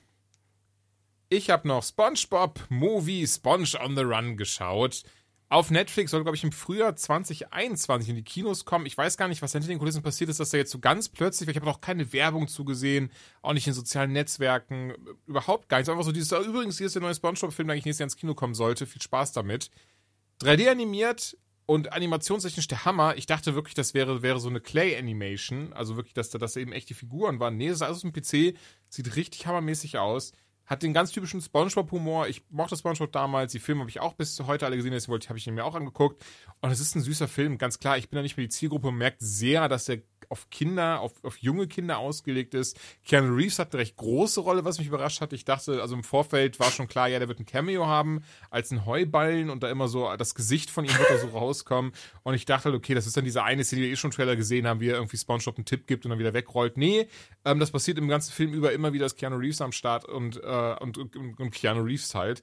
Und äh, fand ich sehr süß. War, war sehr lustig. Das war mit so, so das kleine Highlight, wahrscheinlich auch dann eher für die größeren Zuschauer Ne, weil, ach guck mal, der macht lustige Sachen und, und äh, Hinweise auf seine anderen Filme und pipapo. Ähm, ja, ey, ist es wirklich ein Spongebob-Film? Mehr kann man dazu nicht sagen. Der hat halt Gags, ich habe die Hälfte vergessen von dem Ding, ist aber trotzdem süß, sich anzugucken, mal eben das wegzugucken, gerade für jüngere Zuschauer bestimmt nicht schlecht. Love and Monsters, der hat mich ähm, relativ überrascht. Den gibt es bei uns leider nicht auf Netflix. Hier auch wieder mal äh, VPN googeln. Ähm, und in dem Film geht es darum, dass die Welt ordentlich vor die Hunde gegangen ist. Denn nach ähm, einem fehlgeschlagenen Atomexperiment, ich glaube sogar, dass eine Atomrakete in die Luft gesprungen, äh, in die Luft gesprungen, die ist einmal, hui, hui. Alle Atomsprengköpfe machen, hui, hui. und dann ist sie aus den ausgerutscht und in die Luft gegangen. Und dadurch ist dann eben die Welt nicht mehr so ganz bewohnbar gewesen wie vorher schon. Das ein, als blöder Nebeneffekt ist eben durch den ganzen atomaren Niederschlag sind die oder sind viele Insekten einfach hochhausgroß geworden und haben natürlich dann neue Nahrung gesucht, die sie in Form von Menschen gefunden haben. Die Menschen sind alle in Untergrund, zumindest die letzten Überlebenden. Hat so ein bisschen Fallout-Vibe tatsächlich, weil alle in diesen Walls am Start sind und im Wesentlichen mhm. dafür jetzt einfach für ihre eigene Kolonie immer aufkommen müssen. Das sind immer so 10 bis 20 Leute und die leben halt da in Harmonie und versuchen halt trotzdem das, das Fortbestehen der Menschheit zu sichern. Und der eine ist eben Jäger, der nächste ist Sammler, dann hast du jemanden, der diesen ganzen Bunker immer aufrechterhält, dann jemanden, der dafür zuständig ist, zu gucken, wie es den anderen Kolonien geht, mit ihnen Kontakt herzustellen. Ähm, fand ich alles sehr süß und sehr putzig. Tatsächlich hatte mir den Freund empfohlen und, ich, und er hat ihn ziemlich gehypt, weswegen ich glaube ich zu viel erwartet hatte, weil ich dachte so, oh, das wird so ein richtig krasser Film im Wesentlichen. Deswegen ist der T Name Love im Titel. Geht es darum, dass eben, ich glaube, Josh heißt der Protagonist, der möchte eben seine Freundin wiederfinden, die zumindest vor, der, vor, vor dem äh, Kriegsausbruch seine Freundin war und er ist ganz fest überzeugt, dass sie noch lebt. Und wir finden auch tatsächlich, deswegen ist es kein Spoiler, ersten fünf Minuten findet der Zuschauer schon raus, sie lebt tatsächlich noch. Und ähm, er ist eigentlich so, er ist eigentlich derjenige, der dafür zuständig ist, dass da immer gesaugt wird und gekocht wird und Pipapo eigentlich gar kein Kämpfer aber trotzdem zieht er eben los. Und äh, da bin ich ja natürlich ein Sucker für, trifft auf dem Weg dann einen Hund, der sich bis hierhin selbst versorgt hat und auch sich in die Insekten zu Wehr gesetzt hat. Die beiden schließen dann einen Pakt, sich gegenseitig zu beschützen und füreinander da zu sein und ähm, suchen dann eben nach ihr. Ähm, und sie übrigens gespielt von, jetzt fällt mir nur ihr Name in Iron Fist ein, da war sie Colleen. Ähm, sie hat aber auch in Star Wars Rück äh, die Ritter, äh, Rise of Skywalker mitgespielt. Wie hieß sie denn nochmal? Mist. Ähm, Weißt du denn, wen ich meine? Das ist die, die neben Iron Fist die, die Protagonistin gespielt, seine Freundin auch gespielt hat, von Danny Rand. Die. Ja, ich weiß, okay, du meinst. Ich gucke schnell nach. Vielleicht auch ein paar andere Leute, wen ich meine. Ähm, und sie macht auch eine echt gute Rolle. Ich finde, dass CGI da echt. Jessica Henwick? Jessica Henwick. Sein, ja.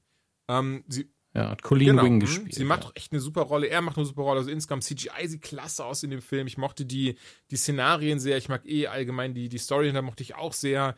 Von wegen, alles ist vor die Hunde gegangen und jetzt müssen wir halt gucken, wie sie überleben. Und wir fahren immer mehr über den Protagonisten, auch über die anderen Menschen, was da mit deren zum Beispiel Eltern und Familie passiert ist. Alles sehr tragisch. Und ich war auch unsicher, ob der Film sich vielleicht mehr an Kinder richten soll im Kern. Also nicht, nicht zwingend an Kinder, aber an jüngere Zuschauer zumindest. Aber insgesamt, ähm, bin ich da echt immer noch unsicher, weil auch sehr harte und, und tragische Momente eben in sich trägt. Aber also einmal gucken mindestens, würde ich tatsächlich empfehlen. War, war an sich eine schöne Kiste. Also mochte ich. Ähm, nicht ganz so krass, wie ich es mir erhofft hatte, aber alleine das CGI ist sehr cool. Die Kämpfe gegen einzelne Monster, also wenn du so einen Tausendfüßler hast, der dann eher aussieht wie so, eine, so ein krasser Drache mit ganz mit eben seinen tausend Füßen, das war dann schon, schon echt cool. Und von daher Love Monsters von mir auf jeden Fall eine einmalige Cook-Empfehlung. Aber nur, nur einmal. einmal. Bitte noch nach, auch wenn euch das gefallen nicht. hat, danach nicht nochmal gucken. Ganz wichtig. Ja, und nochmal sagt Julian es nee. auch nicht. Sonst, Schluss. ich komme sonst vorbei. ich nehme euch das Netflix wieder weg. Oder wo läuft Ja, das? wie gesagt, nicht bei uns, aber Netflix US ist jetzt zum Beispiel zu gucken. Ah. Du hast Monsterland geguckt, was mir überhaupt nichts sagt. Monsterland habe ich geguckt ähm, auf äh, der Seite des Seriencamps. Das Seriencamp läuft noch bis zum 22. November. Das heißt, ihr habt jetzt, wenn das, die Folge hier rauskommt, noch fünf Tage grob. Also ich weiß noch nicht genau, wann der Schnitt durch sein wird ähm, da Serien zu gucken und zwar gratis. Die Folge, auch diese Folge ist nicht gesponsert von denen oder sonst was. Das sind einfach nur nette Leute, die ich aus dem letzten Jahr noch kenne, die mich da eingeladen hatten, mit denen ich da wieder zusammenarbeite. Und da kann man einfach nur gratis Serien gucken. Also es ist für euch da draußen einfach easy. Im O-Ton mit Untertiteln, ähm, Sachen, die zum Teil noch nicht verfügbar sind, Sachen, die zum Teil hinter der Bezahlschrank von Amazon Prime oder so liegen. Meistens nicht mehr als drei Folgen oder so, aber dann könnt ihr schon mal reingucken. Zum Beispiel Truth Seekers, über das wir heute ja. noch reden werden, ist ja bei Amazon Prime. Wenn ihr das nicht habt, könnt ihr da aber schon die ersten zwei oder drei Folgen gucken. Ähm, das ist ganz angenehm. Und ich habe da unter anderem geguckt Monsterland. Und Monsterland kann ich nur unfassbar empfehlen hatte, glaube ich, bisher außer mir auch niemand irgendwie gemacht, von denen, die da so beteiligt sind, ähm, ist eine Adaption eines Horrorromans und ähm, ist eine Anthologie, also wie Black Mirror. Es hängt nicht inhaltlich zusammen, es ist aber so ein bisschen der gleiche Stil. Ähm, erinnert vielleicht ein bisschen mehr an Outer Limits, aber der Horror ist recht hart. Der Horror ist auch übernatürlich, aber was wirklich Angst macht, was wirklich unter die Haut geht und einen richtig fertig macht, ist der Horror der Realität. Also da werden echte authentische Schicksale mhm. gezeigt von Leuten, sei das jetzt eine, in der einen Folge die Protagonistin, die einfach sehr früh ein Kind bekommt, das sie eigentlich nicht will. Man sieht auch in der Rückblende irgendwie, dass sie es abtreiben wollte. Da gehe ich nicht ins Detail ein, aber wenn er da, also das ist wirklich eine Trigger Warning eigentlich angebracht. Ähm, Hashtag Kleiderbügel, also, ne, das ist richtig, richtig übel. Und der übernatürliche Horror ist dann oft noch eine Spiegelung des Horrors, den man ähm, auf der echten Ebene sieht, so auf, auf eine metaphorische Art und Weise. Es kommuniziert immer so ein bisschen miteinander. Ähm, aber der ist, der macht einem nicht so viel Angst, wenn man den irgendwie ein bisschen mehr gewohnt ist, tatsächlich im, im Fernsehen.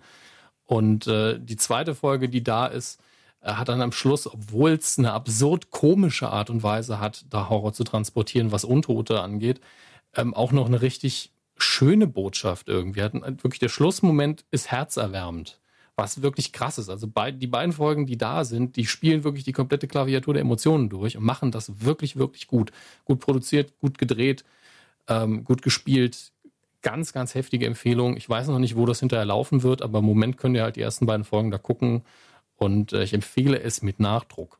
Auf jeden Fall reingucken. Ey, habe ich mir notiert. Bin immer dafür, neue Serien äh, mir anzuschauen. Und von daher klingt auf jeden Fall ähm, krass. Und ist halt nichts für zart Genau, das, das, wollte ich gerade sagen, wollte ich nochmal ähm, differenzieren. Krass im Sinne von, das klingt schon hart. True Seekers haben wir beide geguckt. Von Simon Peck und Nick Frost. Wurde vermarktet als, ähm, ja, die beiden sind wieder zusammen und dazu direkt in der Serie.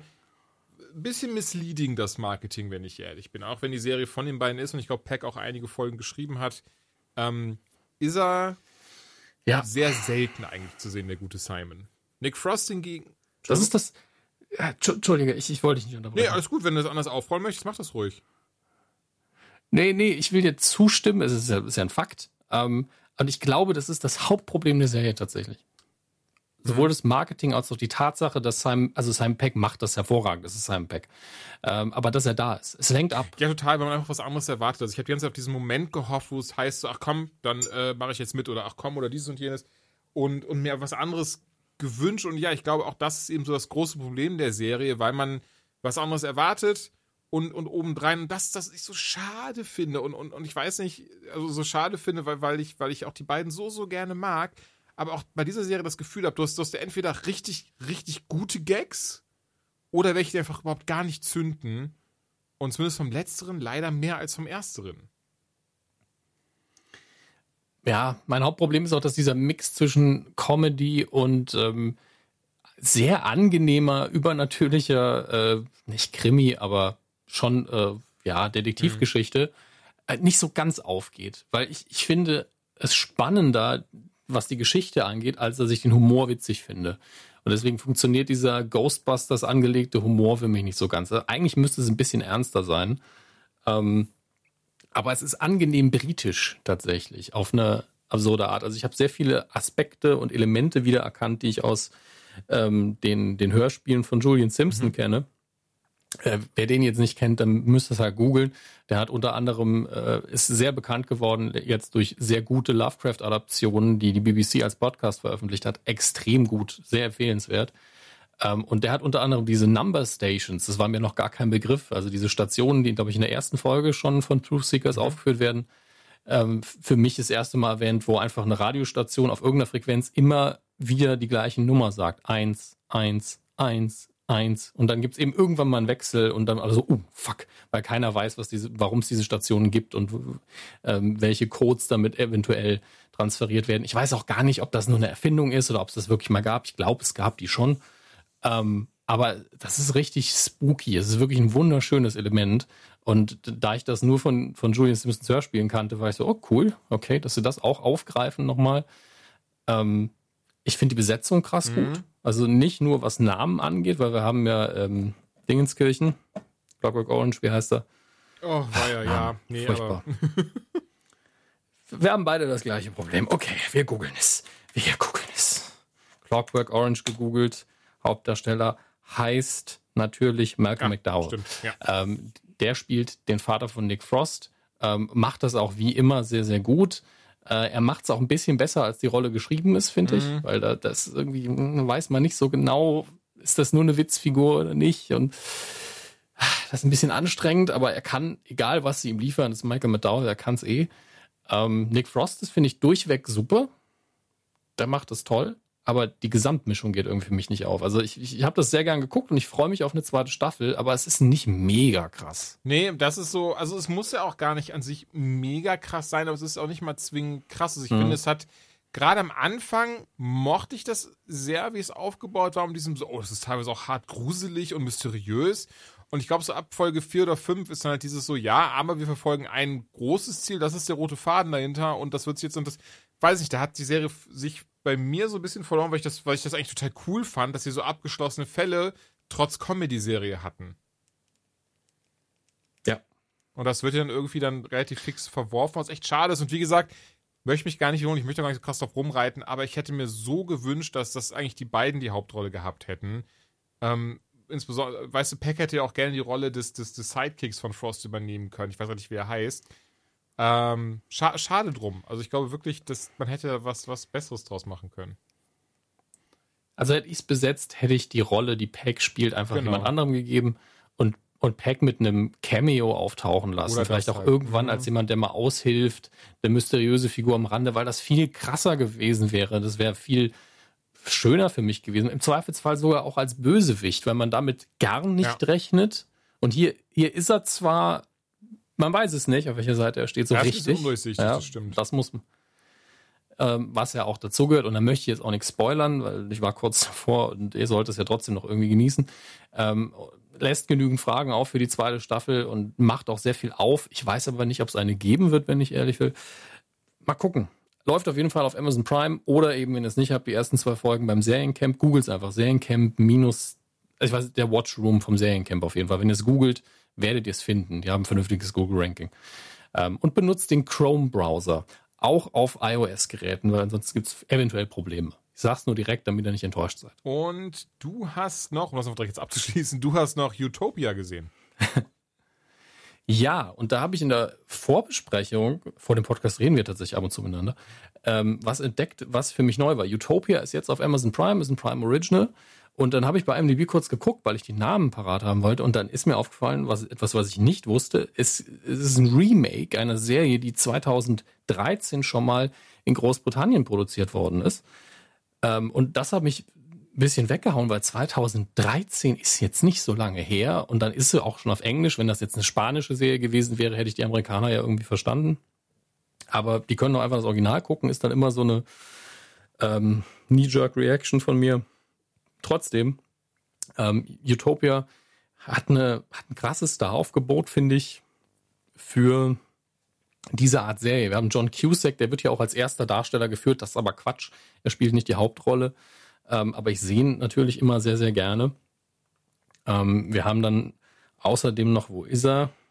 Ich möchte seinen Namen einfach noch nicht falsch hier. Rain Wilson, Ach, cool. den ich immer wieder ja. sehr gerne sehe. Ähm, Corey Michael Smith, den wir ja noch aus Riddler aus Gotham kennen. Ja Ähm, den habe ich auch ansonsten noch, noch nichts gesehen, deswegen war ich da sehr schön. Und die restlichen Darsteller habt ihr zum Teil schon gesehen, haben aber noch nicht so viele ähm, große Rollen bekommen. Ähm, Ashley Lathrop möchte ich da hervorheben, die spielt Becky, die macht das sehr, sehr gut. Ähm, und das Ganze ist 2020, das zu gucken, ist ein bisschen schwierig, denn es geht unter anderem um Viren und, und Pandemien und, und Grippe. Ähm, aber das ist, ein, ist aber kein Ärztedrama oder so, sondern es basiert darauf, äh, das ist die erste Folge, dass ein Pärchen das Haus ähm, erbt vom verstorbenen Vater oder Onkel oder Großvater von einem der beiden und die finden darin Originalskizzen und Entwürfe eines Comics. Und der Comic heißt Utopia. Ähm, und die, der eine von den beiden ist relativ clever, wahrscheinlich seine, seine Verlobte auch, aber da habe ich keinen Input und sagt, ey, das sieht aus, als könnte es was wert sein, recherchieren wir mal, gucken wir mal nach. Und ähm, die versteigern das dann hinterher auf einer Comic-Con, haben da so ein kleines äh, Hotelzimmer sich gemietet und lassen dann Leute das Ding sich angucken, Namen aufschreiben mit ihrem Gebot und wollen das Ding versteigern, weil es ein krasses Kult-Following gibt über ähm, Dystopia, was der erste Comic war. Und Utopia ist die Fortsetzung, von dem man immer gemunkelt hat, aber sie wurde nie veröffentlicht. Und ähm, das Hauptaugenmerk der Serie liegt auf einer Gruppe von Leuten, die aus Dystopia ganz viele versteckte Botschaften rausgelesen haben, unter anderem über Viren, die dann später wirklich ausgebrochen sind, die irgendwo versteckt im Bild untergebracht waren. Ähm, und in diesem Hotel, wo die Convention stattfindet und diese Versteigerung, geht's dann so mhm. richtig mhm. ab, weil dann Auftragskiller auftauchen. Der Comic ist offensichtlich unfassbar wertvoll und wichtig. Äh, mehrere Leute prügeln sich darum. Mord und Totschlag. Es ist sehr gut inszeniert, es ist stylisch, es ist auch relativ authentisch dargestellt, wie die Nerds ablaufen. Ähm, und du hat, man hat eben noch diese Ebene mit ähm, der Figur von John Cusack, deren ähm, Wissenschaftler und Großindustriellen spielt, der gerade einen Fleischersatz auf den Markt bringt ähm, und sich dann dagegen wehren muss, äh, Vorwürfe, also weil ein Virus ausbricht, dass Leute sagen, ey, dein Fleisch hat diesen Virus verursacht. Ähm, äh, da kommt ganz viel zusammen, sehr viel Verschwörungstheorie, sehr schön inszeniert, ganz, ganz toll komponiert auch alles. Ich bin noch nicht ganz durch, äh, durch die erste Staffel, aber ich bin jetzt verwirrt dadurch, dass es die Serie schon mal gab. weil ich möchte jetzt eigentlich nicht die Originalserie mhm. gucken, weil ich dann weiß, wie das Ding hier abläuft. Da muss ich mich erstmal noch reinlesen. Vielleicht habt ihr ja irgendwie das Original mal geguckt und könnt mir dann Input geben, aber ähm, bisher bin ich da sehr zufrieden. Ey, verstehe ich. Also, dass du Originalsendung gucken würdest und sich klingt die echt geil. Also, werde ich mir auch noch auf die Watchlist dann packen. Besonders wenn sie auf Amazon Prime ist, kann man ja easy, easy mal äh, anschauen. Zumindest mal in die erste Folge reingucken. Ja, würde ich dir ranraten. Ich glaube, es mhm, wird dir auch sehr gut so, gefallen. Bestimmt.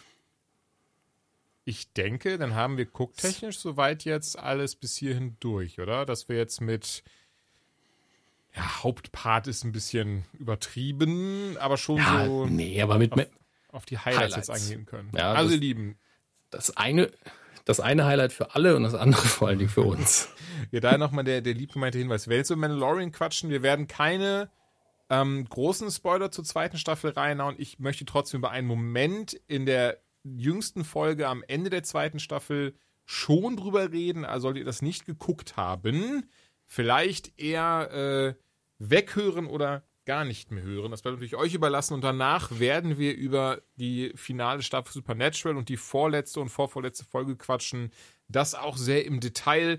Also hier nochmal die ganz hochoffizielle mhm. Warnung, dass ähm, da vielleicht Spoiler bei sein könnten für den einen oder anderen, der es noch nicht gesehen hat. Lass uns sehr gerne mit Mandalorian anfangen. Du hast, glaube ich, äh, heute erst die Folge 2 und 3 geguckt, oder? Genau, die erste hatte ich schon ähm, neulich geschaut und zwei und drei habe ich heute am Stück, was ich eigentlich nicht so gern mache bei Mandalorian, aber für die Sendung bringe ich doch gerne Opfer. habe ich die dann hintereinander geguckt und hatte eine sehr gute Zeit. Ähm, in diesen anderthalb Stunden, glaube ich, waren es nur, weil die dritte Folge relativ kurz ist. Ach, ist die kürzer ähm, als die anderen? Ja, die hat, glaube ich, nur 36 Minuten ah, okay, oder sowas. Hätte ich, jetzt, hätte ich jetzt gar nicht, hätte ich jetzt nicht gedacht, äh, hätte ich jetzt nicht gesagt. Ja, weil auch viel mhm. drin passiert. Also ich, ich finde es äh, sehr angenehm, dass man sagt, ja, Geschichte ist erzählt, fertig, raus damit oder sich eben mal fünf bis zehn Minuten mehr nimmt. Das so soll es sein, finde ich. Ähm, wenn man nicht auf Werbeblöcke sagen, und sowas angewiesen ist. mittlerweile eh sehr, wenn ich weiß, okay, das ist eine Serie, die ist in, also bei Mandalorian ist jetzt nicht der Fall, dass es auf einmal da ist, aber ey, zehn Folgen und die können alle zwischen 30 Minuten und einer Stunde lang sein. Einfach weil die sich darauf konzentrieren, was eine Folge zu erzählen hat, mag ich mittlerweile doch um einiges mehr als zu sagen, ja, hier ist eine Staffel mit 24 Folgen, die alle 40 Minuten lang sein müssen, weswegen da teilweise 20 Minuten drin ist, wie einfach nur Oliver Queen äh, auf, auf irgendeinen Dödel guckt. Naja, ähm, auf, auf seinen Dödel guckt. Äh, Mandalorian, Folge 1. Und ich merke gerade, ihr Lieben, auch dazu wird es jetzt ein paar Spoiler geben zu Folge 1. Auch hier wieder die ganz große Warnung, zweite Staffel noch nicht geschaut, oder ist es egal. Ansonsten hört nicht weiter. Folge 1. Also, äh, lass uns doch erstmal, man kann spoilerfrei eins Ja klar, sagen. hau raus. Ähm, was die zweite Staffel bisher genauso gut, also sehr viel macht sie genauso gut wie die erste, aber auch inhaltlich und von der Struktur her ist es sehr episodisch gehalten, sehr, wir erzählen ein kleines Abenteuer und dann geht's weiter. Anderes Abenteuer, anderes Setting, es geht weiter. Dennoch gibt es natürlich eine große Geschichte im Hintergrund, äh, auf die man noch eingeht, weil man ja The Child von A nach B bringen will und beschützen will. Und es gibt ja den Bösewicht, den wir am Ende von Staffel 1 kennengelernt haben. Und der ist immer noch irgendwie involviert. Ähm, aber es ist wirklich immer noch so, man sagt so, okay, wo sind wir im Star Wars Universum? Ah, da sind wir im Star Wars Universum. Kenne ich das schon? Weiß ich nicht. Mal gucken. In der ersten Folge kennt man den Planeten sehr gut. Ähm, und dann wird das Ganze eben nicht nur mit einer schönen Story und schönen Bildern angereichert, sondern auch immer mit ein paar kleinen Anspielungen an den großen Kosmos, äh, mit sehr viel Fanservice. Ähm, und das funktioniert mhm. alles noch super. Es ist, Qualität ist genauso wie in der ersten Staffel. Vielleicht sogar ein Dicken besser. Das spoilerfrei Ja, total. Also ich muss sogar sagen, ich behaupte, die, die hat jetzt schon so krass angezogen, weil sie, und das ist so dieses Wunderschöne was, was ich glaube, was John Favreau und Dave Filoni so unfassbar gut können.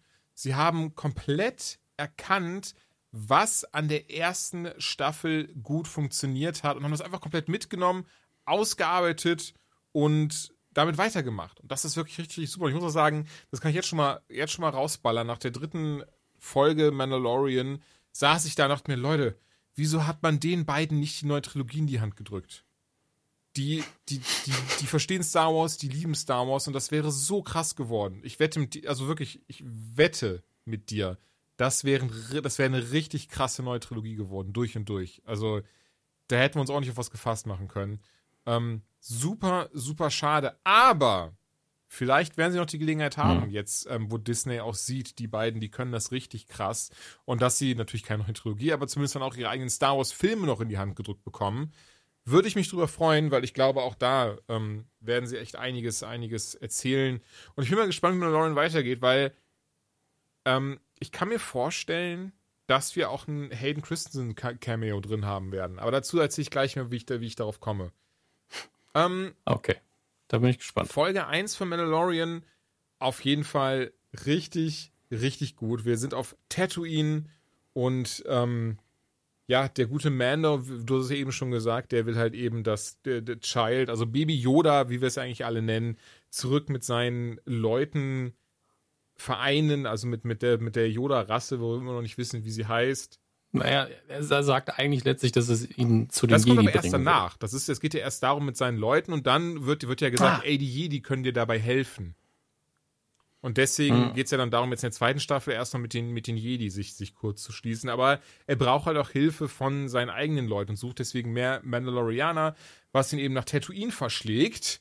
Und ähm, ich meine, jeder Star Wars-Fan wird dann, wird dann äh, ver, ver, vergnügt gequiekt haben, denn wir alle wissen, auf Tatooine war eben Boba Fett. Das, das war ja der Mandalorian, der da am Start war.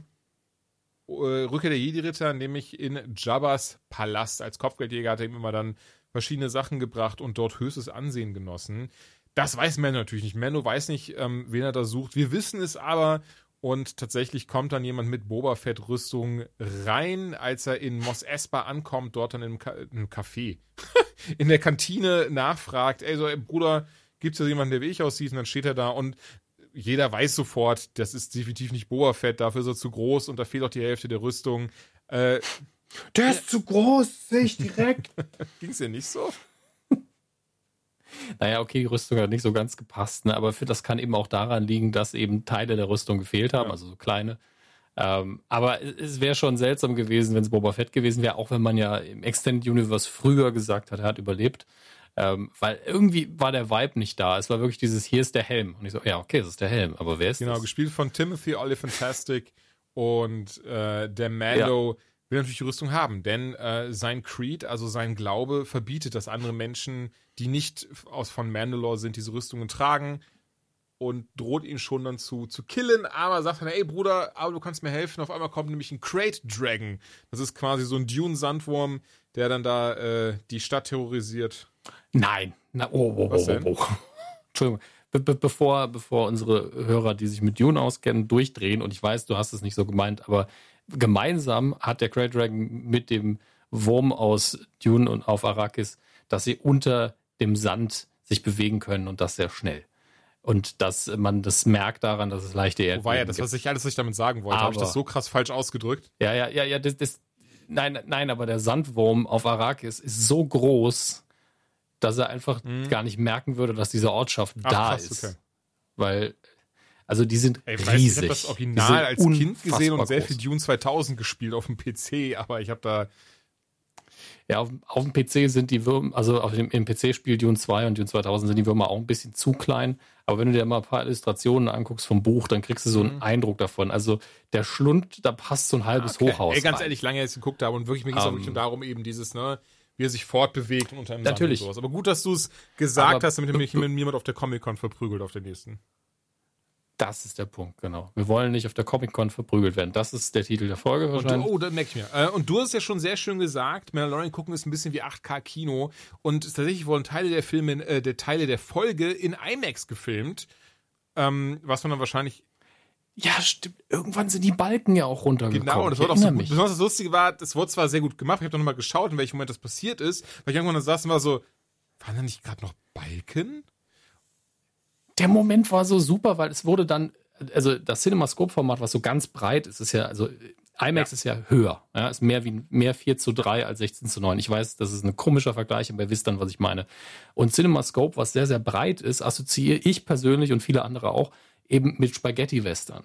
Und die spielen ja meistens in einer Wüstengegend. Deswegen fand ich es geil, dass dann gegen Ende, als wir die Wüste von Tatooine gesehen haben, einfach wieder alles breiter geworden ist. Das war für mich ein richtig schöner Komplett. Moment. Und also ich, ich finde das so krass, wie viel Arbeit und Gedanken da einfließen, das dann auch so umzusetzen. Und eben, was du schon sagst, diese, ja, das so hervorzurufen, dass man so diese Verbindungen knüpft und dann auch genau weiß, was damit gemeint ist. Und gerade die erste Folge fühlt sich auch teilweise krass wie ein Western an. Ähm, Der war es ja auch. Also ist einfach der, der Fremde, der in die Stadt kommt, der Genau. Marshall, der da alles das Sagen hat, man rauft sich zusammen. Es ist gleichzeitig, also in der Hinsicht ist es wirklich unfassbar Star Wars, weil es einfach genau weiß, Star Wars basiert ja schon auf popkulturellen Einflüssen ohne Ende und deswegen nehmen wir die auch einfach wieder mit.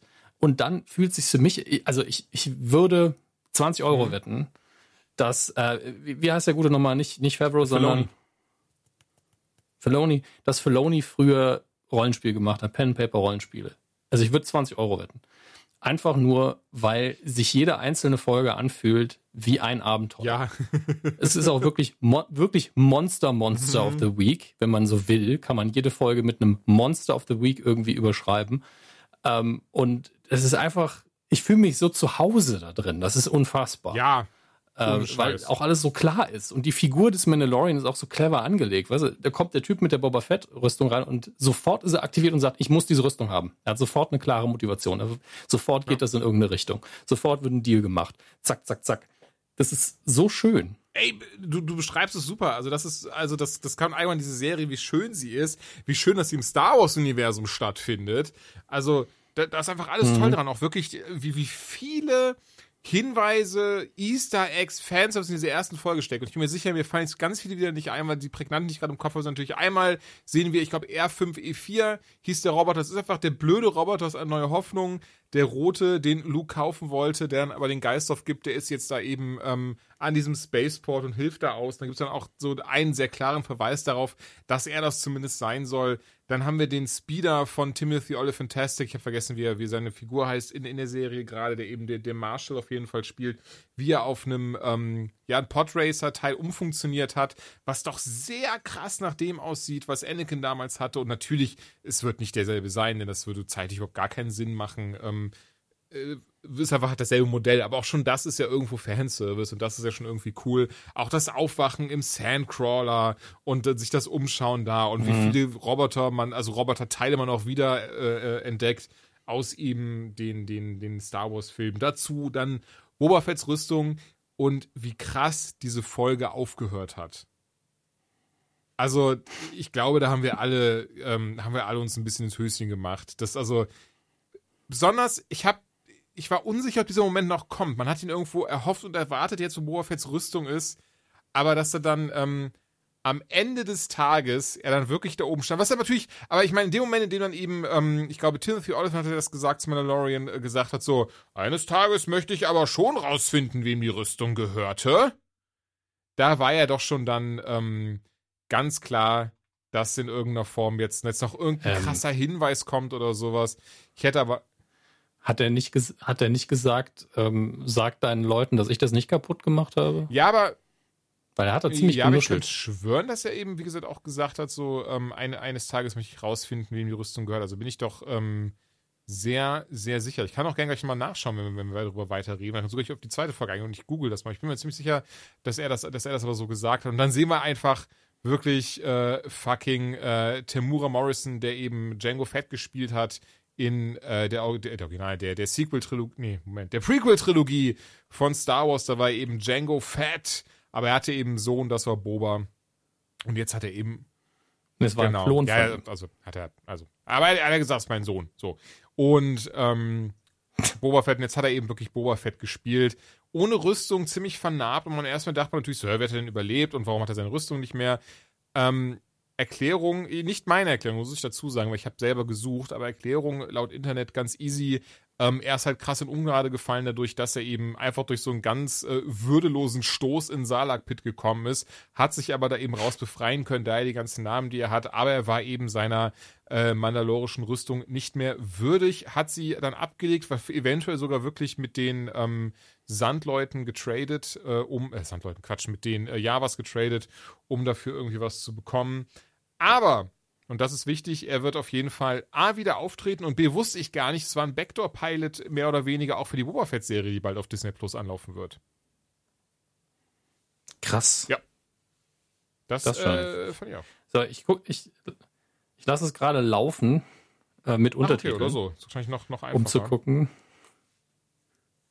Er, er sagt, ich war das nicht, der das kaputt gemacht hat und dann geht er.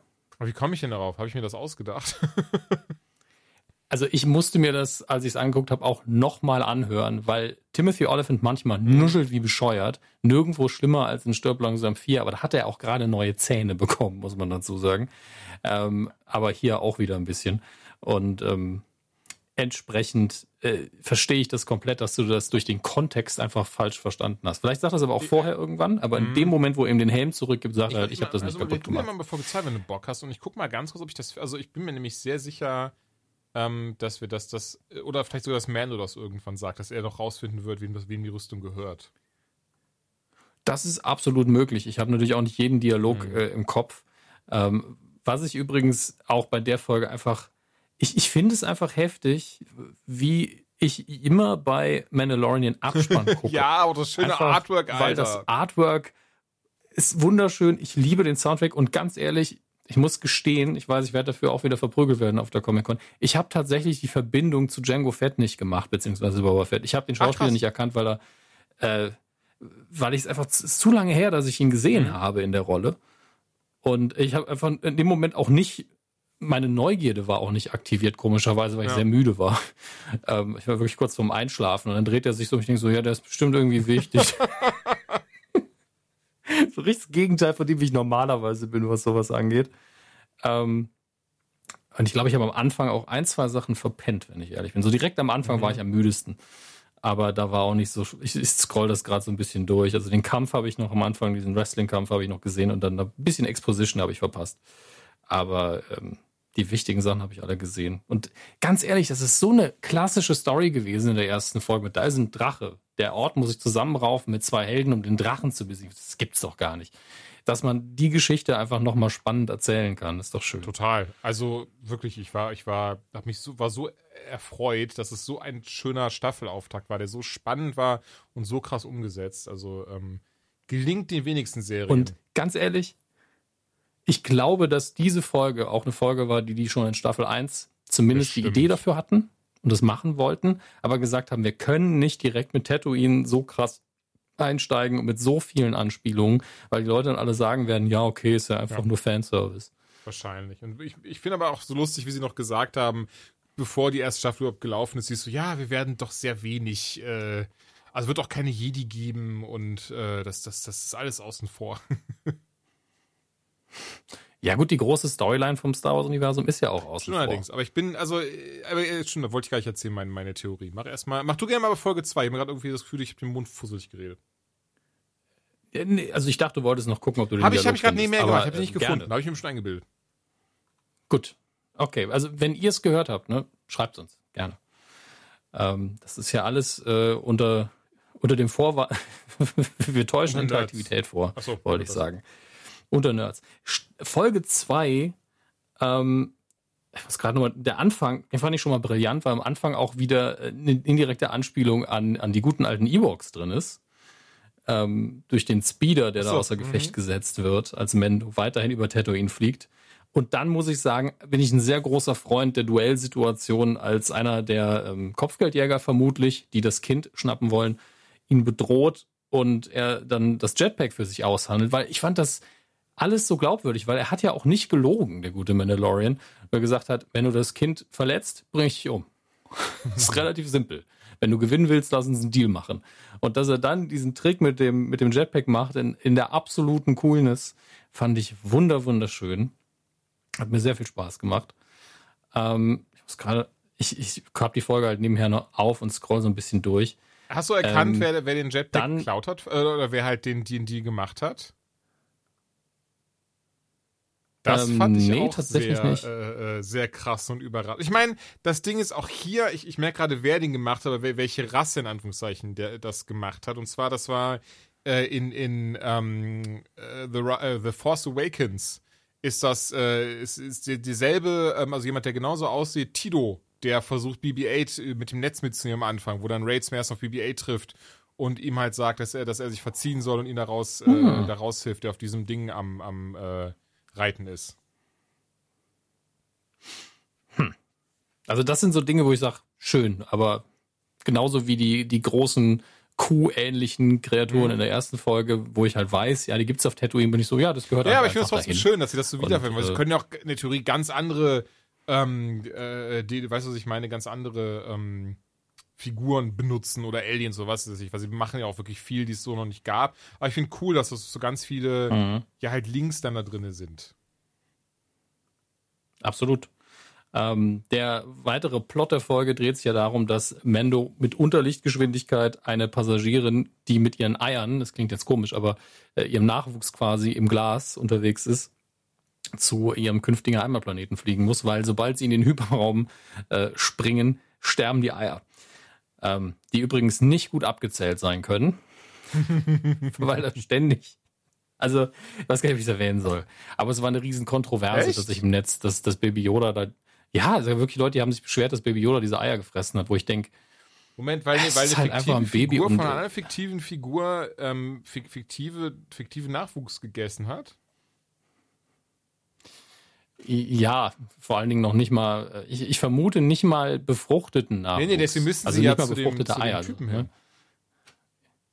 Eben, deswegen müssen sie jetzt zum Papa, damit die befruchtet werden können. Deswegen, also man kann da lange drüber diskutieren, ob das jetzt moralisch vertretbar ist, aber ich bin mir auch sicher, dass das Moralempfinden von Baby Yoda noch nicht so ganz ausgeprägt ist. Ähm, vor allen Dingen, aber einen sehr starken Magen hat das Tier. Ähm, auf jeden Fall äh, finde ich das, die, die Folge ist auch einfach einfach logisch. Das ist das Schöne. Es gibt nur eine Sache, die dazu führt, äh, dass die Geschichte hier passiert und das ist die Tatsache, dass er nicht im äh, Hyperraum äh, fliegen kann. Und sofort kommt natürlich Herr Feloni mit seinem X-Wing an ähm, und sagt, Freundchen, du musst dich zu erkennen geben. das ist einfach, einfach schön. Ah, dann dieser, dieser wunderbare, ähm, weil er auf diesem bei dem, in der ersten Staffel in dem Gefängnisschiff eben bei diesem Einbruch und äh, der Rettungsaktion, Anführungsstrichen, beteiligt war, wird er eben gesucht mit seinem Schiff und äh, beschließt dann einfach, okay, ich werde mich vor den X-Wings verpissen. Was ich auch sehr schön fand, weil einfach klar ist, die beiden X-Wings, sobald die das Feuer öffnen, ist er im mhm. Arsch. Weil er einfach kein, also vielleicht ist vielleicht ein guter Pilot und mit dem Schiff kann man auch einiges machen, aber er weiß auch zwei X-Wings gegen die Razor's Crest, das ist ja. halt unfair da werde ich einfach verlieren. Und setzt dann darauf, dass er bei diesem Eisplaneten um die Ecke sie irgendwie abhängen kann, irgendwie äh, auf Schleichfahrt quasi gehen kann und sie abzuwarten und bricht ja dann unten in den Eisplaneten ein. Und dann ist es wieder ein Monster of the Week. Dann werden, haben sie ein Riesenproblem mit einem Monster und einer Szene, wo ich gedacht habe, das ist ja die krasseste Alien-Anspielung, die ich seit langem gesehen habe. Und das in einem Star Wars-Film, äh, wollte ich Al schon sagen. Alien-Anspielung im Sinn von aus dem Film Alien oder? Ach so, mit den Eiern, Entschuldigung. Ja, ja, ja, schon ja. gut, schon gut, schon gut. Ja, ja, ich Die Eier. Ich, hm, okay. Also das, ja, Eier-Szenario ja, war, eindeutig, mhm. war eindeutig Anspielung an Alien und dann ist das Monster aber in meinen Augen eine, zumindest im Bewusstsein der Existenz von Kankra, ist es Kankra? Auf jeden Fall im Herr der Ringe die, die Riesenspinne. Ja, weil, weil auch ein, ein, zwei Momente auch visuell genauso gemacht waren. Natürlich ist es eine Spinne, wie will man es anders machen?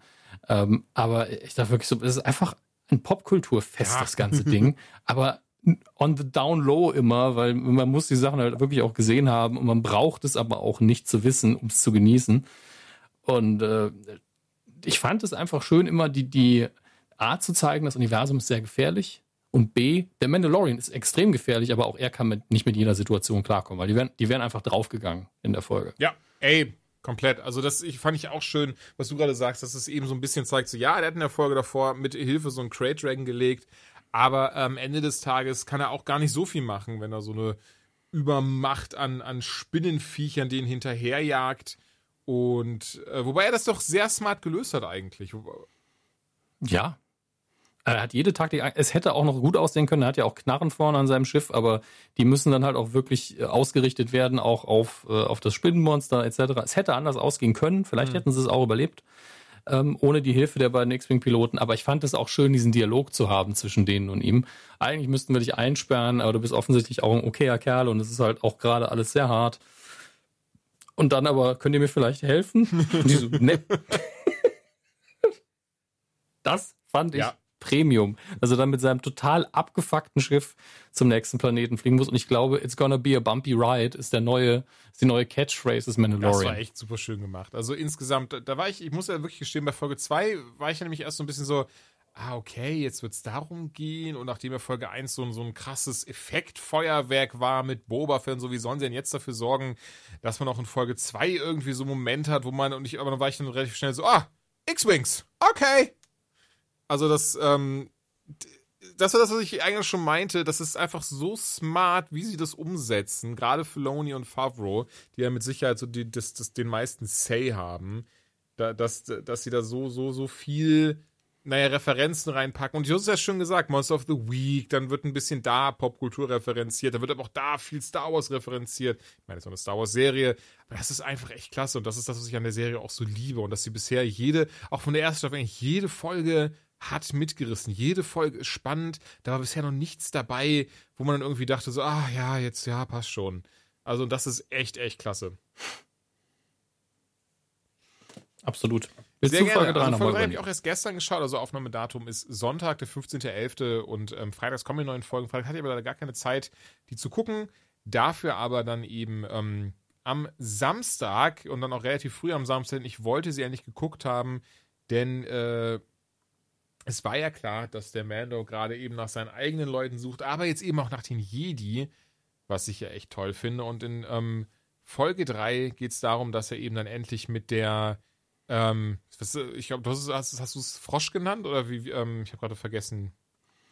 Ja, er hat selber irgendwann gesagt, I don't ah, okay, speak ja, ja, Frog, stimmt, deswegen. Stimmt, stimmt. Ne, dass er eben die Froschdame dass sie die zusammen ähm, mit, ihr, äh, mit, mit ihrem, ihrem Ehemann wieder zusammenbringt und, die, und er jetzt dann eben ähm, auf die Eier leichen kann. Und ähm, von da wird dann, fragt dann eben dann direkt auch den Mann und sagt halt so, hey, hör mal, mir wurde gesagt, du kannst mir sagen, ähm, wo, ich, wo ich welche von meiner Art finde, wo ich weitere Mandalorians finde. Äh, er verweist ihn dann aber an einen anderen Typen, auch wieder in der Kantine oder was das ist, wo die da, wo die da sind. Und der sagt dann so, ja, easy, ich weiß, ich weiß genau, äh, wo du die finden kannst. Komm mit. Und äh, der packt die dann auf ein äh, Schiff drauf, auf so ein, was ich sehr spannend fand, also was, tatsächlich sehr aus wie ein klassisches Schiff, so wie wir das kennen, das ist gar nicht über dem Wasser geschwebt oder sowas. Aber das ist auch Absicht, denn es sind eben äh, Fischer und die haben so ein Monster an Bord, was sie relativ schnell äh, rausfinden, das immer ausgiebig gefüttert werden möchte.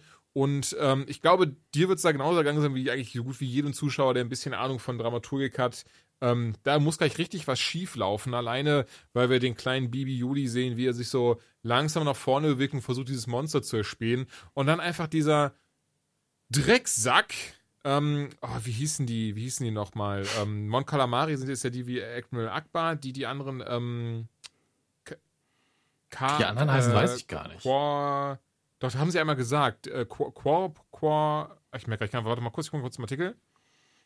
Die, die, die Kaulquappen-Leute. Äh, äh, Quarren. So, und diese, diese Quarren, ähm, ja, die äh, ist halt ein Hinterhalt und fallen die Mandalorian in den Rücken.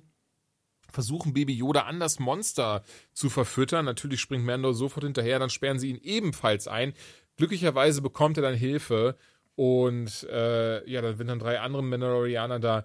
Und ich muss dir ehrlich sagen, ich liebe ja echt Rebels, ich liebe ja Clone Wars. Ich habe nicht alle Folgen geschaut, ich habe aber einige Folgen geschaut, gerade das Finale zuletzt. Ähm, und das war ja richtig, richtig schön, dass er wirklich, also die letzten vier Folgen Clone Wars sind ja aufgezogen wie ein Star Wars-Film. Ich weiß nicht, ob du mittlerweile nachgeholt hast. Ich würde tatsächlich sagen, spätestens jetzt hol es nach. Ich bin mir sehr, sehr sicher, weil diese letzten vier Folgen von Dave Filoni sind. Ähm, ich bin mir sehr, sehr sicher, dass sie noch eine ganz wichtige Rolle spielen werden in äh, The Mandalorian. Da ja auch meine Theorie mit Hayden Christensen. Und, ähm, aber da, auch dazu erzähle ich jetzt auch gleich, noch mal gleich mehr. Ich werde es weiterhin anteasern, bis ich dazu was mehr erzähle. Und da landet dann einfach fucking Bo-Katan auch noch gespielt von Katie Sackhoff. Ich meine, sie ist sowieso Schauspielerin, aber sie spricht einfach auch Bo-Katan in Clone Wars und Rebels und auch in dem Finale von, von Clone Wars hat sie eine sehr wichtige Rolle. Und ohne Scheiß, Alter, wie nice ist das denn bitte? Also, ich finde das so unfassbar geil gemacht, dass sie einfach, ähm, ja, aus diesen Animationsserien die wirklich herausziehen. Dieselbe Schauspielerin, obwohl sie eigentlich gut was älter ist als, als Burkatan, aber was aber auch scheißegal ist, aber darum geht's gar nicht. Und trotzdem habe ich und, und viele tausend andere, äh, tausende, viele Millionen andere Fans äh, mit Sicherheit einfach eine Träne verrückt. Und das war so ein cooler Moment auch einfach. Und wie sie dann da den ähm, ja, Bibi Yoda rausgeholt hat, also nicht sie, sondern ihre, ihre Kollegin rausgeholt hat, eben aus, aus dem Monster, wo dann halt diese, dieses, oh, diese, diese schwebende Krippe oder was das sein soll, der komplett zerstört war, weswegen Mando ihn jetzt eben so mit rumschleppen muss. Ähm, einfach unfassbar gut durch die Bank, wäre krass geschrieben, tolle Action, großartiger Moment, die die drei in den Helm ab, was dann eben dem Mandalorian so ein bisschen sauer aufstößt. Und ähm, da fand ich, ich muss sagen, die Szene fand ich aber sehr spannend gehalten. Aus dem ähm, einfachen Grund, weil wir dann zum ersten Mal so ein bisschen diese andere Seite kennen, weil die drei eben dann sagen, oh oh, er ist einer von diesen in Anführungszeichen religiösen Fanatiker, der den Helm nicht abnimmt, weil er irgendwie an diesem ganz alten Mandalorian-Kodex festhält, der eigentlich schon lange überholt ist und kompletter Schwachsinn ist und dafür gesorgt hat, dass wir alle auf den Sack bekommen haben. Ähm, und entsprechend, Bruder, mach dich doch mal locker, was ist denn hier los? Fand ich interessant. Ähm, ich weiß nicht, wie du das siehst, aber das hat so ein bisschen zum ersten Mal dafür gesorgt, dass man das so hinterfragt hat, äh, ob das wirklich so schlau ist von Mandalorian noch an diesem ganz, diesem ganz alten Credo festzuhalten. Ja, gut, wir wissen ja relativ wenig über das Credo wirklich. Wir wissen ja alles nur ähm, aus dem, was er gesagt hat, was äh, die Dame gesagt hat, die die Rüstung schmiedet, ja. etc. pp. Und klar ist es, wenn man es jetzt realistisch betrachtet, sind wir so, was zum Geier spricht er gegen deinen ja. scheiß Helm auszuziehen? Ja, das ist ja wieder so ein, eine total willkürliche ja, aber das Geschichte. Ist ja, wir erfahren also, ja wirklich in diesem Moment, warum nimmt er diesen Helm nicht ab? Er sagt die ganze Zeit, äh, ist der Kodex der Mandalorianer, aber sie sagt ja, Moment, Bruder, hallo, äh, ich hab, bin tatsächlich von, von äh, äh, edlem mandalorianischen Blut und ich nehme das Ding ab und du bist von Child of the Watch. Wo man erstmal sagt so, hä, okay, und dann wissen wir, ah, Child of the Watch mhm. sind die, die halt damals am Krieg und pipapo. Und das aber eben, und das sagt sie ja so durch die Blume, ist einfach eine fucking Terrorgruppe, die äh, einfach nur dafür da ist, um eben den alten Weg wiederherzustellen und das eben ähm, auf, auf jede erdenkliche Art und Weise gehen sie über Leichen und Pipapo. Und was reagiert Mando darauf? Im Wesentlichen ein, ein Halt an Maul und fliegt einfach weg. Also das fand ich schon, fand ich schon recht spannend, weil das, das ist das, was ich meine, weil zum ersten Mal erfahren wir als Zuschauer mehr und erfahren aber auch so, eigentlich gehört dazu eine Organisation an, die auch unter Mandalorianern nicht gerne gesehen ist. Ja, wir erfahren überhaupt zum ersten Mal, dass es mehr als eine Richtung gibt. Also es kann ja sein, dass da irgendwie 50 ja, gut, also das Sekten gibt, schon theoretisch. Aber ja. Ähm, ja, aber ich kann, also erstens habe ich Clone Wars nicht geguckt. Zweitens gehe ich davon aus, dass der Großteil der Millionen von Zuschauern von Mandalorian es auch nicht geguckt hat. Wäre nicht so sicher.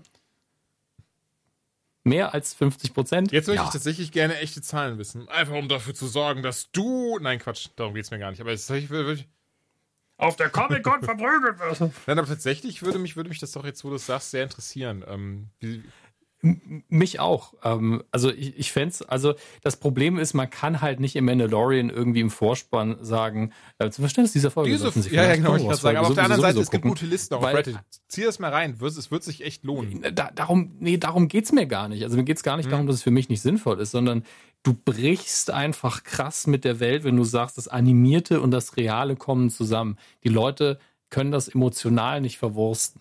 Das Meinst funktioniert du, irgendwie haben nicht. oder was? Nee, auch wenn sie es gucken, sie sind einfach so, ja, das ist aber ein Zeichentrick. Ach, kann so ich nicht rum. Jetzt, als Entschuldigung, Teil, ich habe es ähm, andersrum tatsächlich verstanden, deswegen war ich gerade irritiert. Nee, das verstehe ich schon. Ähm, ich, ich denke trotzdem, einzelne Folgen lohnen sich einfach, um da diese, das so herstellen zu können. Und, und gerade, wenn man sich jetzt mal Lauren anschaut und sagt, boah, das ist ja mega geil, einfach bedenken, ja, aber Dave Filoni hat einfach auch einen Großteil von Clone Wars gemacht. Gerade die späteren Folgen hat er wirklich eine viele Hand drin. Und wie gesagt, zumindest, und das wirklich empfehle ich jedem, auch wenn ihr sagt, ihr könnt damit nichts anfangen, oh, das ist Zeichentrick, schaut, dass die letzten vier Folgen Clone Wars, die auch dis, äh, exklusiv Disney Plus erschienen sind, die einfach auch mit einem Star Wars Intro daherkommen, was ich super krass finde. Und ähm, die lohnen sich wirklich. Also, das war auch so diese, dieser Moment, wo ich dachte, so, Bruder, das kam jetzt kurz nach Rise of Skywalker. Und was ist bitte mit bei Rise of Skywalker los? Dass dieses Scheiß, dieser scheiß Animationsfilm besser ist so. Alleine, ich werde null, null verraten, weil du musst ja nicht mal anschauen. Alleine das Finale von diesem Film, ne? Holy shit. Ähm, auf jeden Fall.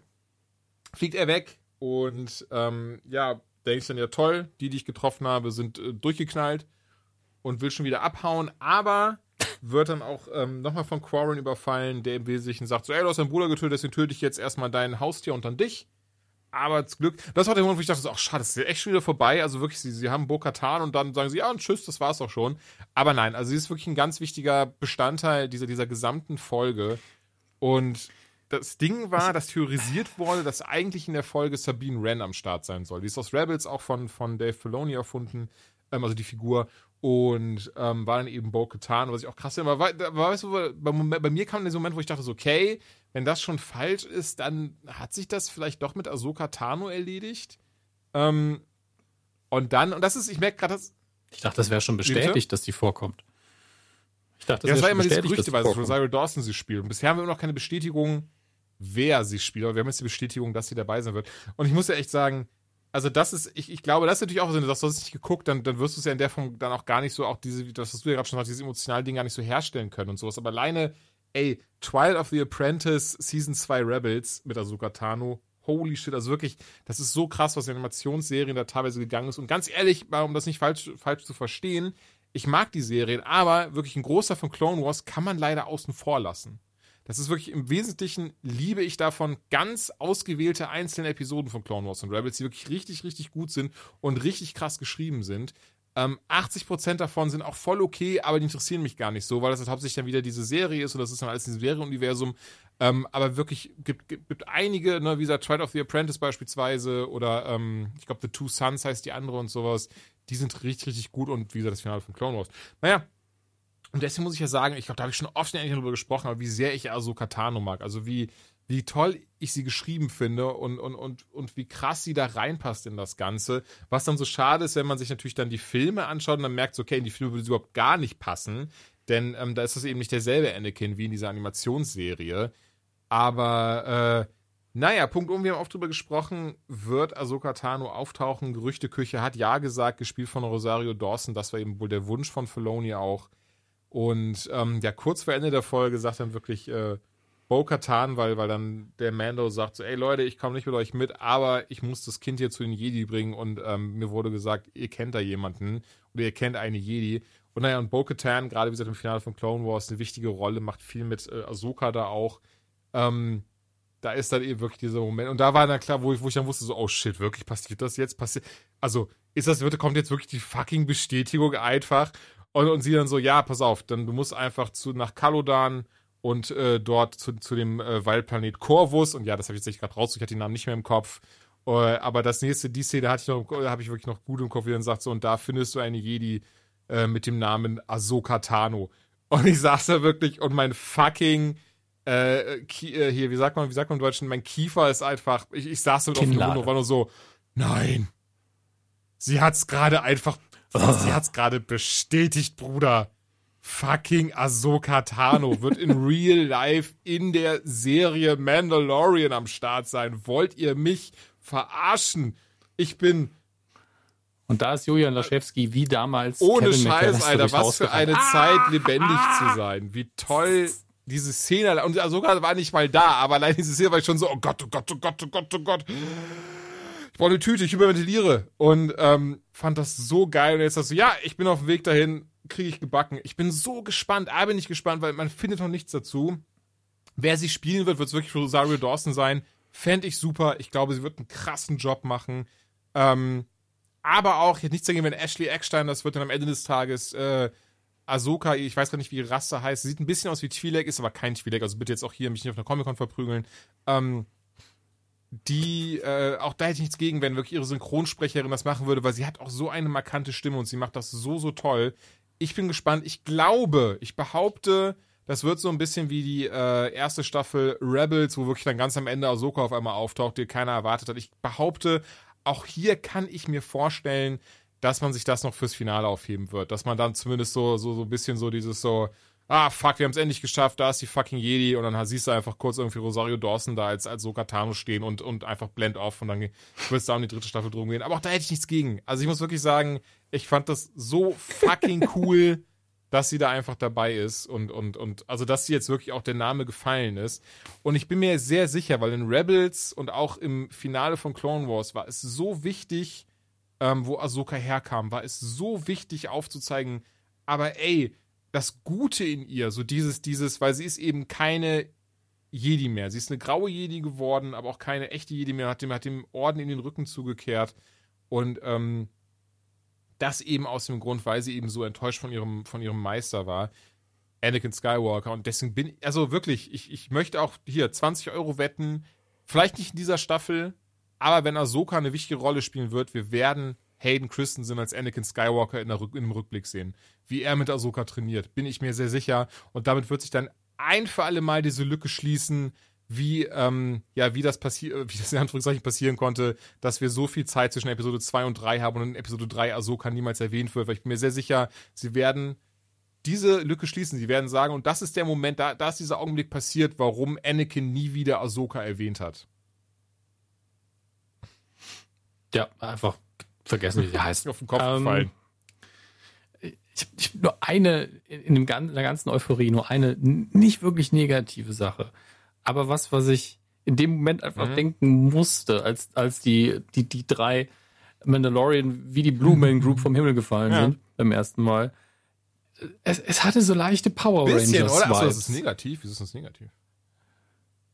Für mich ist das negativ, weil, also, man kann die Power Rangers mögen, tust du ja. Aber es ist doch klar, dass das einfach die trashigste Form der Actionunterhaltung ist, wo die Bewegungen auch alle völlig überakzentuiert sind. Und ich muss in dem Moment, wie die sich halt geprügelt haben, halt sehr oft dran denken. Und ich frage mich bei den Mandalorians ganz oft, sparen mhm. die Munition? Warum schießen die nicht einfach? Ähm, vielleicht sparen sie wirklich Munition. Vielleicht ist das eine ihrer Vorgaben. So, warum Schuss verschwenden, wenn du sie mit einem Messerstich umbringen kannst? Wäre völlig okay für mich. Ähm, aber es war in dem Moment wirklich so, bum, bum, bum, bum, bum. Und ich dachte mir nur so, warum erschießt du sie nicht einfach? Also da, da tut mir leid, das ist einfach mein, meine Indiana Jones Schule zu, Ach, pragmatisch. Easy, kann ich verstehen. Also, geht, also ja, das ist, das ist ja lustig. Wir sehen das noch aus zwei verschiedenen Perspektiven, weil genau, ich hatte diesen Moment auch, aber waren halt geil und nicht, uh, sondern geil, Power Rangers. Aber gut. ja, es ist, gehört für mich halt einfach nur nicht da rein, das passt nicht. Aber es war auch wirklich eine Millisekunde und äh, äh, die Szene funktioniert wunderbar, aber es war diese Kombination aus dem relativ hellblauen Uniform, die in dem recht dreckigen Mandalorian-Universum bisher so ein mhm. bisschen rausstechen ähm, und dann eben die Kampfchoreografie war ich so, Power Rangers. Power Rangers gehören nicht in mein Star Wars. Ja, da musste aber schon mal den Raum verlassen, wenn ich das bin jetzt sagen schwitzen wie die Drecksau hier in meinem, meinem, kleinen Büro. Ich habe jetzt mal ein Fenster aufgemacht. Ich hoffe, man hört das nicht äh, zu sehr. Dann draußen ist aber sollte auch um die Zeit kein Verkehr mehr sein. Von daher ähm, hoffen wir das Beste. Ich weiß nicht, was deine Nachbarn so treiben. Ähm, wir haben jetzt auch schon fast zwei Stunden und kommen, ich würde sagen, wir beenden ja. jetzt Mandalorian. Äh, und kommen zu, äh, zu was viel wichtigerem.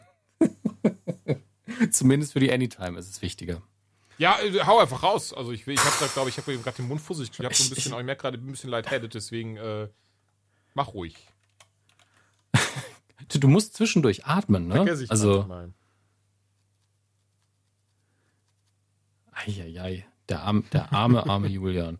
So, ich, ich werde jetzt, ich, bei äh, dem brauchst du jetzt reden, nämlich die letzten oder die, drittletzte und die zweitletzte Folge Supernatural muss ich auch ganz kurz nochmal, ähm, oh Gott, Moment. Ich bin allergisch shit, gegen meinen Browser. Ähm, ja, wenn ich niese, ist immer laut. So, alle Videos. Ich muss jetzt kurz bei Prime auch nochmal die Folgen aufmachen. Ich habe mir ja die, die Staffel gekauft irgendwann letztes Jahr. So fühlt es sich jedenfalls an, dass es letztes Jahr war. Wahrscheinlich stimmt sogar. Ähm, und äh, gucken, weil die, die letzte Folge habe ich sehr gut in Erinnerung, aber die davor ist schon wieder fast verschüttet sagen, gegangen. Gar kein Problem, es war Folge 18 mit dem englischen Titel Despair.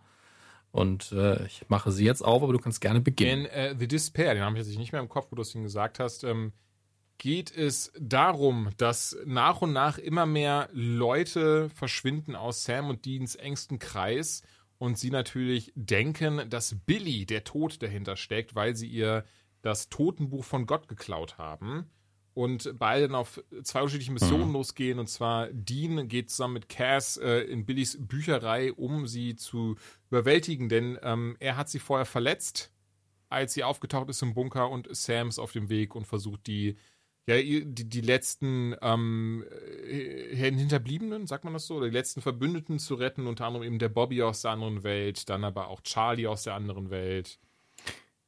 Ja, vor allen Dingen ist ja die, die These, dass alle, die wiederbelebt worden genau. sind und aus fremden Welten hergekommen sind, die nicht da sein dürften, dass Billy die einfach vom, vom Spielbrett nehmen will, weil sie der Meinung genau. ist, die gehören ja mal, nicht hin. Ich weiß, sie haben es schon ein paar Mal, wenn ich es trotzdem mal erwähnen, falls man vielleicht mal nicht aufgepasst hat oder so. Jetzt kommen heftige Spoiler.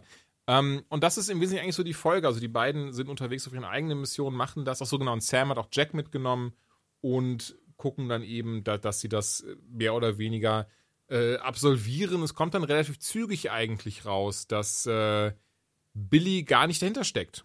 Dass ähm, Dean in seiner, in seiner Wut und in seiner Blindheit, die ja schon in der Folge davor sehr krass war, äh, bei der er dann Sam aufs Maul gehauen hat, dass es eben dafür gesorgt hat, dass das in einer ganz falschen Fährte auf der Spur ist. Denn tatsächlich war es einfach Chuck, der die Leute dann nach und nach rausholt. Einfach um die Winchesters zu spielen und ihnen zu zeigen, dass sie ja eigentlich einen Kampf da, äh, ja, den sie verlieren werden, dass, dass, sie da, dass sie kämpfen, obwohl sie so oder so verlieren werden, weil sie gar nicht gegen seine Übermacht ankommen können. Das Blöde ist jetzt einfach dadurch, dass Dean erneut in diese Bibliothek eingebrochen ist vom Tod, dass Billy auch ziemlich stinksauer auf ihn ist und den beiden in die, äh, ja, in den Bunker hinterher rennt und folgt und da dann doch eine sehr ähm, traurige, tragische Situation sich zuspielt. Ich weiß nicht, ob wir das auch spoilern, spoilern wollen. Ja, wir haben ja gesagt, wir, wir, wir, das ist jetzt hier ein kompletter Spoiler-Teil, oder? Weil sonst, mhm. also sonst könnten wir, glaube ich, nicht über die Folge danach sprechen, ohne, ohne das zu erwähnen. Außer du willst es rauslassen. Ich, will, ich habe da nichts gegen, dann müssen wir das nur ein bisschen oberflächlicher behandeln. Ja, also das, das Traurige ist ja, also es verschwinden halt nach und nach alle. Ähm, also alle der Figuren, die man versucht hat zu beschützen. Ähm, und das Traurige ist, dass man ja extra zu Bobby gefahren ist. Man sieht den, man ist ja auch wieder in diesem alten Salz, äh, eingesalzten Bunker, den man damals aus Staffel 2 oder 3 ja. zum ersten mhm. Mal gesehen hat, wo es darum geht, dass man sich gegen Engel und Dämonen gleichzeitig schützen soll. Äh, so eine Art Safe Room. Und ähm, man sieht dann äh, Charlie nochmal, man äh, ganz viele Figuren, die man halt gut kennt und mag. Und die sind dann alle weg hinterher. Ja, die sind, ja schreibt sehr gut. Einfach, also es ist halt wirklich, die Animation ist halt auch so herzerbrechend kurz. Es ist halt wirklich so, so ein bisschen wie der Snap halt, mhm. nur schneller. Also der Snap vom MCU, nur wesentlich schneller. Und ähm, das Ganze endet ja dann ähm, nochmal wesentlich brutaler insgesamt, wenn ich mich nicht irre. Und da nee, bin ich gerade bei der also, falschen Folge. Ich weiß nicht, was du mit. Also ja, ja auch die endet doch ein bisschen brutaler, denn der gute Chuck hat einfach mal äh, zu viel Endgame ah. geschaut und mit einem Schnipser, beziehungsweise nicht nur die Hälfte, sondern einfach alle Menschen, alle Lebewesen, auch Tiere, und ja, das ist wichtig zu erwähnen, äh, vom Erdboden verschwinden lassen, von, von der Bildfläche verschwinden lassen. Wirklich nur Sam, Dean und Jack bleiben übrig und niemand anderer sonst. Weil tatsächlich die Castiel-Szene würde ich ja schon gerne drüber reden, wenn ich ehrlich bin. Aus einem einfachen Grund. Auch die Macht hat es. dann doch für sehr viel Aufreger auf Twitter und Reddit gesorgt. Mhm. Ich fand sie nämlich einfach sehr schön. Also von der Seite von Castiel, ja, also was Misha Collins da abgeliefert hat, schauspielerisch war super, dass die Figur das so gesagt hat, wie sie es gesagt hat, immer noch relativ ambivalent natürlich, aber also Collins hat selbst getwittert, dass da keine Ambivalenz hintersteckte, sonst hätte er nicht ganz klar äh, diese diese diese drei Wörter benutzt. Ja, und die die genau. Formulierung drumherum war ja auch so, ich etwas, was ich niemals ja. haben kann, etc. pp. Ähm, deswegen, ich fand es auch eindeutig genug. Ja, es gibt natürlich Leute, die, solange da nicht irgendwie ein Penis irgendwo eingeführt wird, ist denen nichts eindeutig genug. Ähm, aber äh, die Reaktion von Dean, über die kann man dann reden. Das, also da hätte ich auch rein emotional gern mehr gesehen, unabhängig davon, ob er überhaupt was dazu sagt. Aber irgendwie, er war einfach komplett geschockt, was realistisch ist, ähm, und ja. hat irgendwie gar nicht reagiert. Da hätte ich mir ein bisschen mehr gewünscht, aber am Ende äh, ich meine, das letzte Bild ist, glaube ich, wie er auf dem Boden sitzt und völlig im Arsch ist. Von daher ist es schon äh, alles in Ordnung. So, ich, ich ähm, man hat halt hier eine Fantheorie letztlich zum Teil bestätigt, die es über Jahre gab. Ähm, und es passt. Also es ist, mir ist es immer egal, ob eine Fantheorie bestätigt wird oder nicht. Mir ist wichtig, dass das ins Gesamtbild ja, passt und ich finde, das passt so. schon. Und ähm, letztlich ganz ehrlich, ich habe einfach nur für ihn gefühlt in dem Moment. Ich fand einfach süß noch, ich finde es auch schön. Also lustigerweise, da haben wir auch denselben Kritikpunkt, dass ich, dass ich gehofft hatte oder, oder denke, dass, dass da Dean, ich weiß nicht, was im Drehbuch stand, aber vielleicht auch Jensen Ackles da noch anders hätte darauf reagieren können, schauspielerisch. Ähm, weil, weil ich finde, gerade Collins hat das ja echt sehr, sehr gut gemacht, auch sehr, sehr emotional, sehr, sehr berührend. Und ähm, das, das mochte ich doch sehr. Aber gut, ähm, war trotzdem eine sehr schöne Szene. Also allgemein mochte ich die Folge war schon sehr spannend, das alles so zu sehen, weil dann hat man dann doch, da hat man, weil das war das was so das Lustige, was wir beide oder was was sehr viele Leute gerade haben, war dieser Moment von so, Moment, war das jetzt die vorletzte oder die vorvorletzte Folge? Denn dieser Eindruck, der geht ja jetzt direkt weiter in der nächsten Folge. Mit dem ist das jetzt das Finale oder ist das die vorletzte Folge?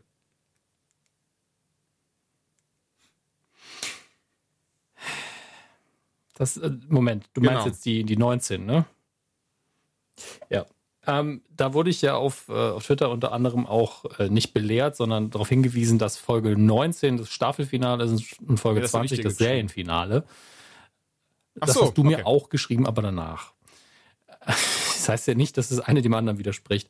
Ähm, aber gleichzeitig bei uns beiden war im Bauchgefühl, auch wenn das das offizielle Statement ist, so, so ein bisschen, also wir sind beide so, wir ja, sind sehr skeptisch. Achso, Entschuldigung, ja, das sowieso, um, aber das ähm, Komische, das war das, weil du hast ja mir schon geschrieben, ich hatte ja noch nicht gesehen zu dem Zeitpunkt dieses so, dass du dachtest, hä, war das jetzt das Finale? Denn diese Folge, und so viel mhm. sei mir erlaubt, oder ich meine, wie gesagt, es wird ein bisschen spoilerisch hier, nicht, nicht zu krass, wie ihr merkt, aber schon einiges, die hört ja auch einfach mit einem Rückblick auf. Wobei ich dann was sehr spannend, also das ist mir vorhin nicht aufgefallen, da habe ich nochmal nachgeguckt. Ja. Da gibt es dann aber einen sehr, sehr, sehr interessanten Moment drin. Aber ja, die hört aber mit einem Rückblick auf und mit einem Sam, wir haben es geschafft. Mhm. Was machen wir jetzt? Ja, jetzt können wir einfach so, jetzt können wir eigentlich machen, was wir wollen, denn es gibt keinen Marionettenspieler mehr. Jetzt können wir in die Welt hinaus. Mhm. Und dann gibt es halt auch noch die Clipshow. Genau, die meine ich ja. Mhm. Ähm, was du mit Rückblick meinst. Ja. Und da hatte ich einfach emotional dieses Gefühl, so ja, das ist das, was wir so ein bisschen erwarten für die wirklich letzte Folge. Ich weiß, klar, die kommt noch, wissen wir, aber trotzdem. Ähm, aber irgendwie fühlt es sich nicht richtig an. Also nicht im Sinne von, es ist nicht so emotional, wie es sein könnte, auch von den Bildern, die ausgewählt worden sind. Es war sogar einmal ein Moment, wo ich gedacht habe, warum nehmen sie dieses Bild von Sam denn zweimal rein? Also wirklich genau das gleiche. Ähm, so als hätte man es so ein bisschen halbherzig gemacht. Und gleichzeitig sind es zwei Dinge, die, also das eine wirst du gleich sagen, ich nehme, das lasse ich dir und das andere nehme ich. Ähm, es hört ja auf, wie ja. sie den Kofferraumdeckel zuknallen. Im ersten Moment, als ich geguckt habe, habe ich es eben genauso geguckt wie, okay, ist Feierabend. Dann habe ich mich daran erinnert, den Kofferraumdeckel haben sie ganz am Anfang ja. zugeknallt, ja, ja, als es das losging. ist mir auch aufgefallen, ja. Und danach, beziehungsweise ich bin so frei, also, schnell Amazon auf, ähm, um das auch, um nicht falsch, weil, äh, um ja, nicht falsch zu liegen, aber ich bin mir sicher, äh, und dir wird das auch aufgefallen sein, vielleicht unterbewusst, nachdem sie nämlich diesen Kofferraumdeckel zuknallen, mhm. ähm, ich hätte gehofft, das wird ein bisschen schneller gehen, Internet, äh, jetzt enttäuscht mich hier nicht. Ja, Prime lädt am Anfang immer sehr langsam, bis es dann mal da ist. Das ist mir vorher auch aufgefallen, leider.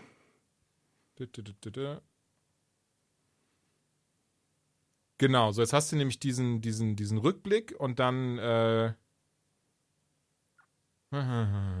Moment, ich suche noch die richtige Stelle raus. Äh, bleibt alle bitte bei mir. Ich merke, ich schneide jetzt einfach raus. Hast du nämlich diesen einen Moment,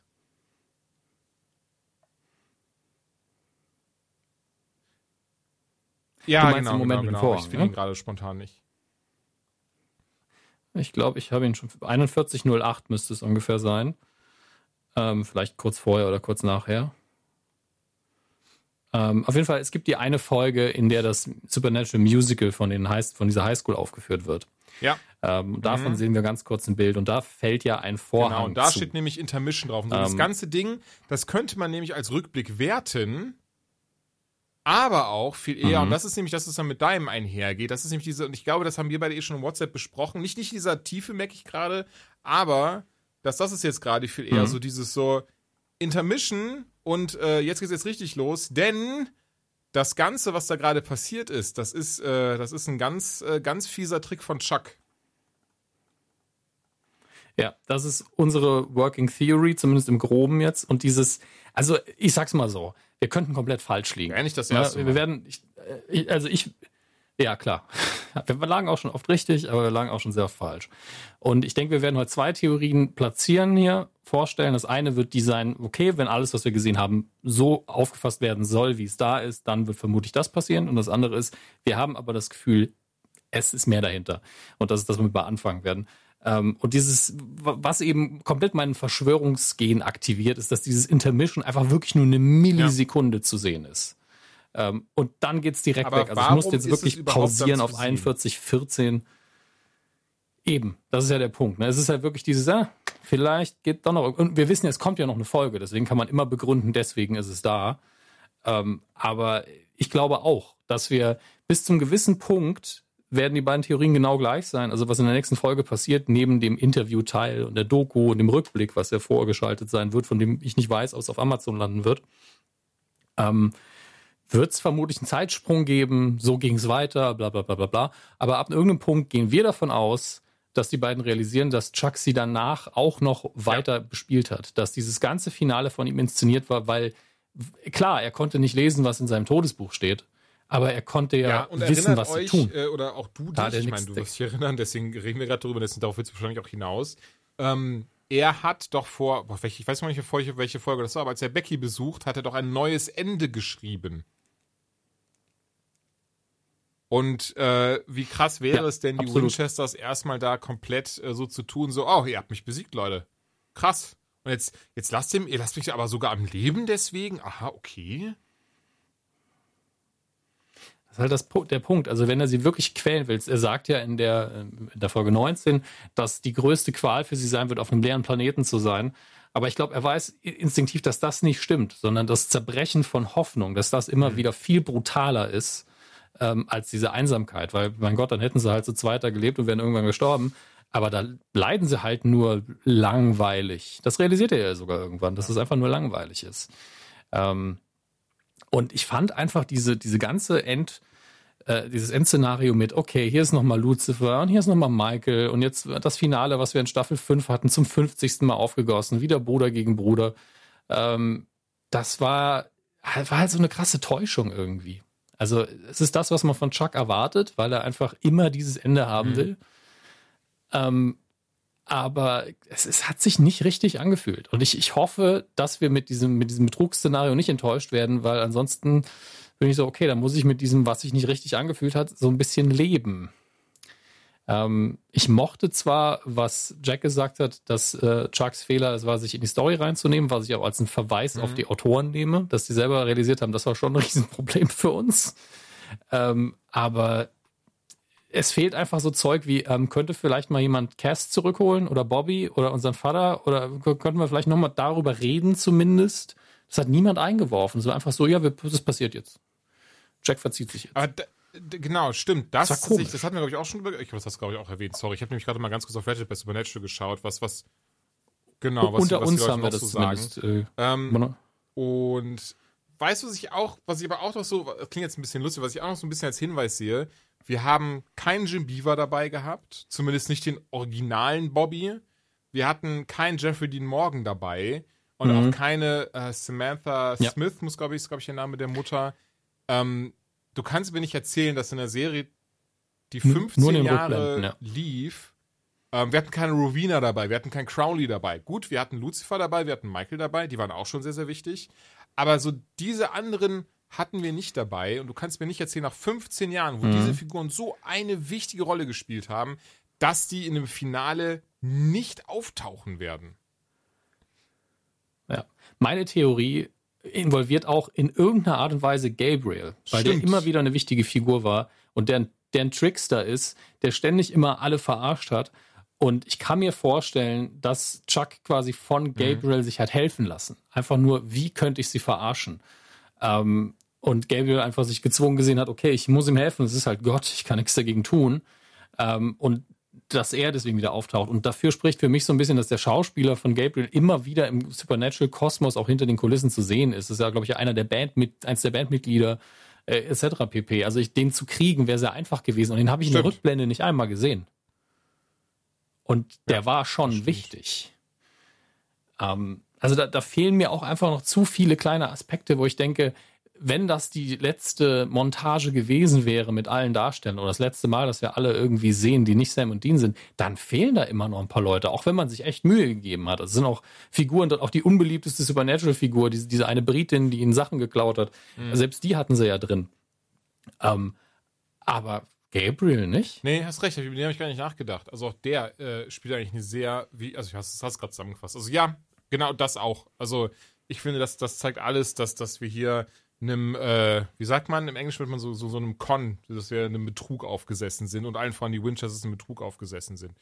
Ich bin echt gespannt. Also ähm, das Ding war ja, dass ich erst, erst Sorge hatte, weil ich habe da nämlich auch geguckt und gesehen, so ja, äh, ne, das zwei Stunden Finale und plus Rückblick. Dann aber gesehen, aber Moment, dieser Rückblick gehört zu diesem Zwei-Stunden-Finale, der kommen wird. Also im Sinne von, da wird es dann halt Interviews geben, die gucken sich die schönsten Szenen an, dann kurz Sorge, dass wirklich zwei Stunden lang dieser Rückblick sein wird. Aber ähm, hab dann eine, eine Promo gesehen von CW und da sagen sie eben ganz klipp und klar, ähm, das fängt damit an, die erste Stunde wird dieser Rückblick sein, dass sie über die letzten 15 Jahre sprechen werden und dann die zweite Folge wird das True Finale of äh, Supernatural sein. Also und das ist, das sagt ja auch schon einiges aus, würde ich sagen. Ja, und gleichzeitig noch zwei Aspekte zu bedenken. Jensen, also, äh, dass sie sehr oldschool sein soll, also sind drei Aspekte, dass sie sehr oldschool sein soll, mehr so die ersten paar Staffeln. Ähm, dass es vielleicht auch in der Hauptsache ein Fall ist, den sie bearbeiten, auch völlig okay, weil ich so bis 30, bis zu 50 Prozent der Folge geht das immer noch mit unseren beiden Theorien komplett kohärent. Ähm, und äh, dann, Jensen Ankles hat gesagt, es ist seine absolute Lieblingsfolge jemals. Das ist schon, also kann man, das kann natürlich PR-bla sein, aber hätte es auch einfach nicht sagen können. Ähm, und von vor ein paar Wochen, dass sie gesagt haben, also so wie wir die Dinge stehen lassen, könnte es auch sein, dass wir irgendwann noch mal einen Spielfilm machen oder sowas oder ein Special. Fand ich eine wichtige Aussage, weil ich glaube, wir alle wollen irgendwie, dass eins der Schlussbilder ist, wie die beiden Impala davonfahren, weil egal wie sich die Welt geändert hat, es ist immer noch so, dass sie was zu tun haben. Und ähm, ich, ich wünsche mir nichts weniger als dieses dumme Ende an, am Anfang von Staffel 6, wo Dean einfach ein normales Privatleben hat, weil ich einfach immer noch nicht glaube, dass er da komplett glücklich wäre. Nee. Mhm. Also das plus X, ja, auf jeden Fall. Aber ohne, ohne Saving, Hunt, äh, Saving Hunting, genau. Saving People Hunting Things, ähm, funktioniert das Ganze für mich irgendwie nicht.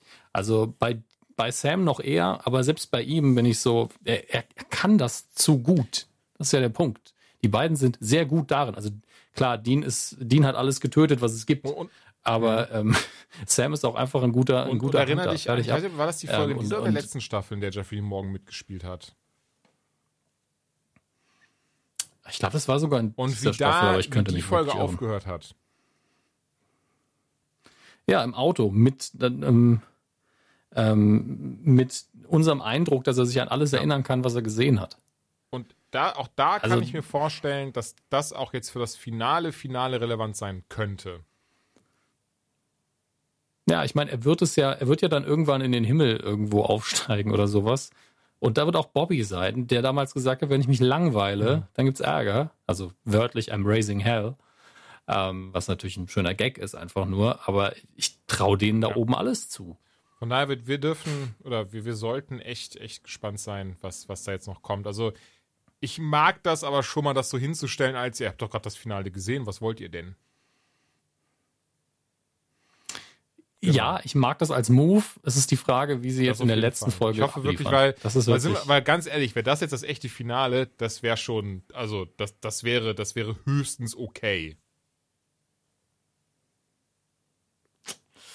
Ja, vor allen Dingen, weil auch dieses, er hat sich aufgeladen mit, mit der göttlichen Energie oder dem der Engelenergie von den anderen und deswegen ist er jetzt stärker. Das war alles so ein bisschen, wir wussten nicht, wie wir uns rausschreiben sollen. Und das ist cool, Ja, wenn man das das, auf Chuck verlagert. Wenn man einfach sagt, Chuck ist nichts Besseres eingefallen, Ja. uns schon in der nächsten. Folge. Fände ich geil. Dominik. Hau raus. Ah, Frage. Ähm, 50 Prozent von, von beiden Theorien, der normalen ähm, und aber auch der anderen, weil der Twist kommt ja irgendwann bei, bei unserer Lieblingstheorie. Aber vor dem Twist, denkst du, dass Chuck nochmal, weil Chuck lebt ja, Ja. in beiden Varianten auf jeden Fall noch, als Mensch in Anführungsstrichen oder eben auch nicht, wenn wir den, den Twist mitnehmen, wird er dann einfach wieder als Chuck, der Supernatural-Autor, irgendwie auftauchen? Der irgendwie noch seinen 50. Schmierenroman schreibt Also und noch so Sinne ein von paar Fans hat oder sowas? Als ein echter Chuck, der nie Gott war, oder? Nein, nein, einfach nur, dass er, ähm, dass wir quasi in der 20. Ja. Folge, und wir Ja, gehen jetzt mal ja, von nicht Twist aus oder eben bis zu dem Punkt, wo er kommt, wenn wir ihn da sehen würden, denkst du, dass Chuck dann einfach Jetzt habe ich versucht, die Frage verstanden. äh, Kann ich mir damit über die Runden zu kommen? Ja. Wäre auch lustig. Fände ich ganz verstehe, interessant, was aber ich weiß nicht, ob ich es gut fände. Vorstellen kann ich es mir aber, ja. Und ja, ich bin emotional sehr angespannt, freue mich sehr drauf und ich war nach dieser 19. Folge extrem verwirrt, obwohl ich auch Tränen in den Augen hatte. Ich war hin und her gerissen. Ja, komplett. Also, wie gesagt, bei mir war so ein bisschen dieser Moment von so, war das das Finale? Und wenn ja, dann irr, auch irgendwo zwar schön, weil das und das, aber hm. Und was aber wirklich dafür gesorgt hat, dass ich richtig, also ich meine, ich war ja so oder so hyped für das richtige Finale, aber jetzt noch mehr, weil ich echt gespannt bin. Und da erinnere ich mich gerade ganz lustig an, an, an, warum auch immer, an, an das Finale von Sherlock, wo man am Ende wirklich dann da saß und war so, wow, okay, das war also doch alles ernst gemeint. Fuck me, Alter, was ist denn da passiert? Deswegen hoffe ich mal ganz inständig, dass wir hier nicht Da den Moment übrigens- haben werden. Da übrigens jetzt, ich weiß es für alle, die wegen der Spoiler ausgemacht haben, ein bisschen blöd, aber ich habe irgendwas gehört, dass Sherlock Season 5, dass es Echt? da irgendwie News gibt. Ich habe das völlig verdrängt.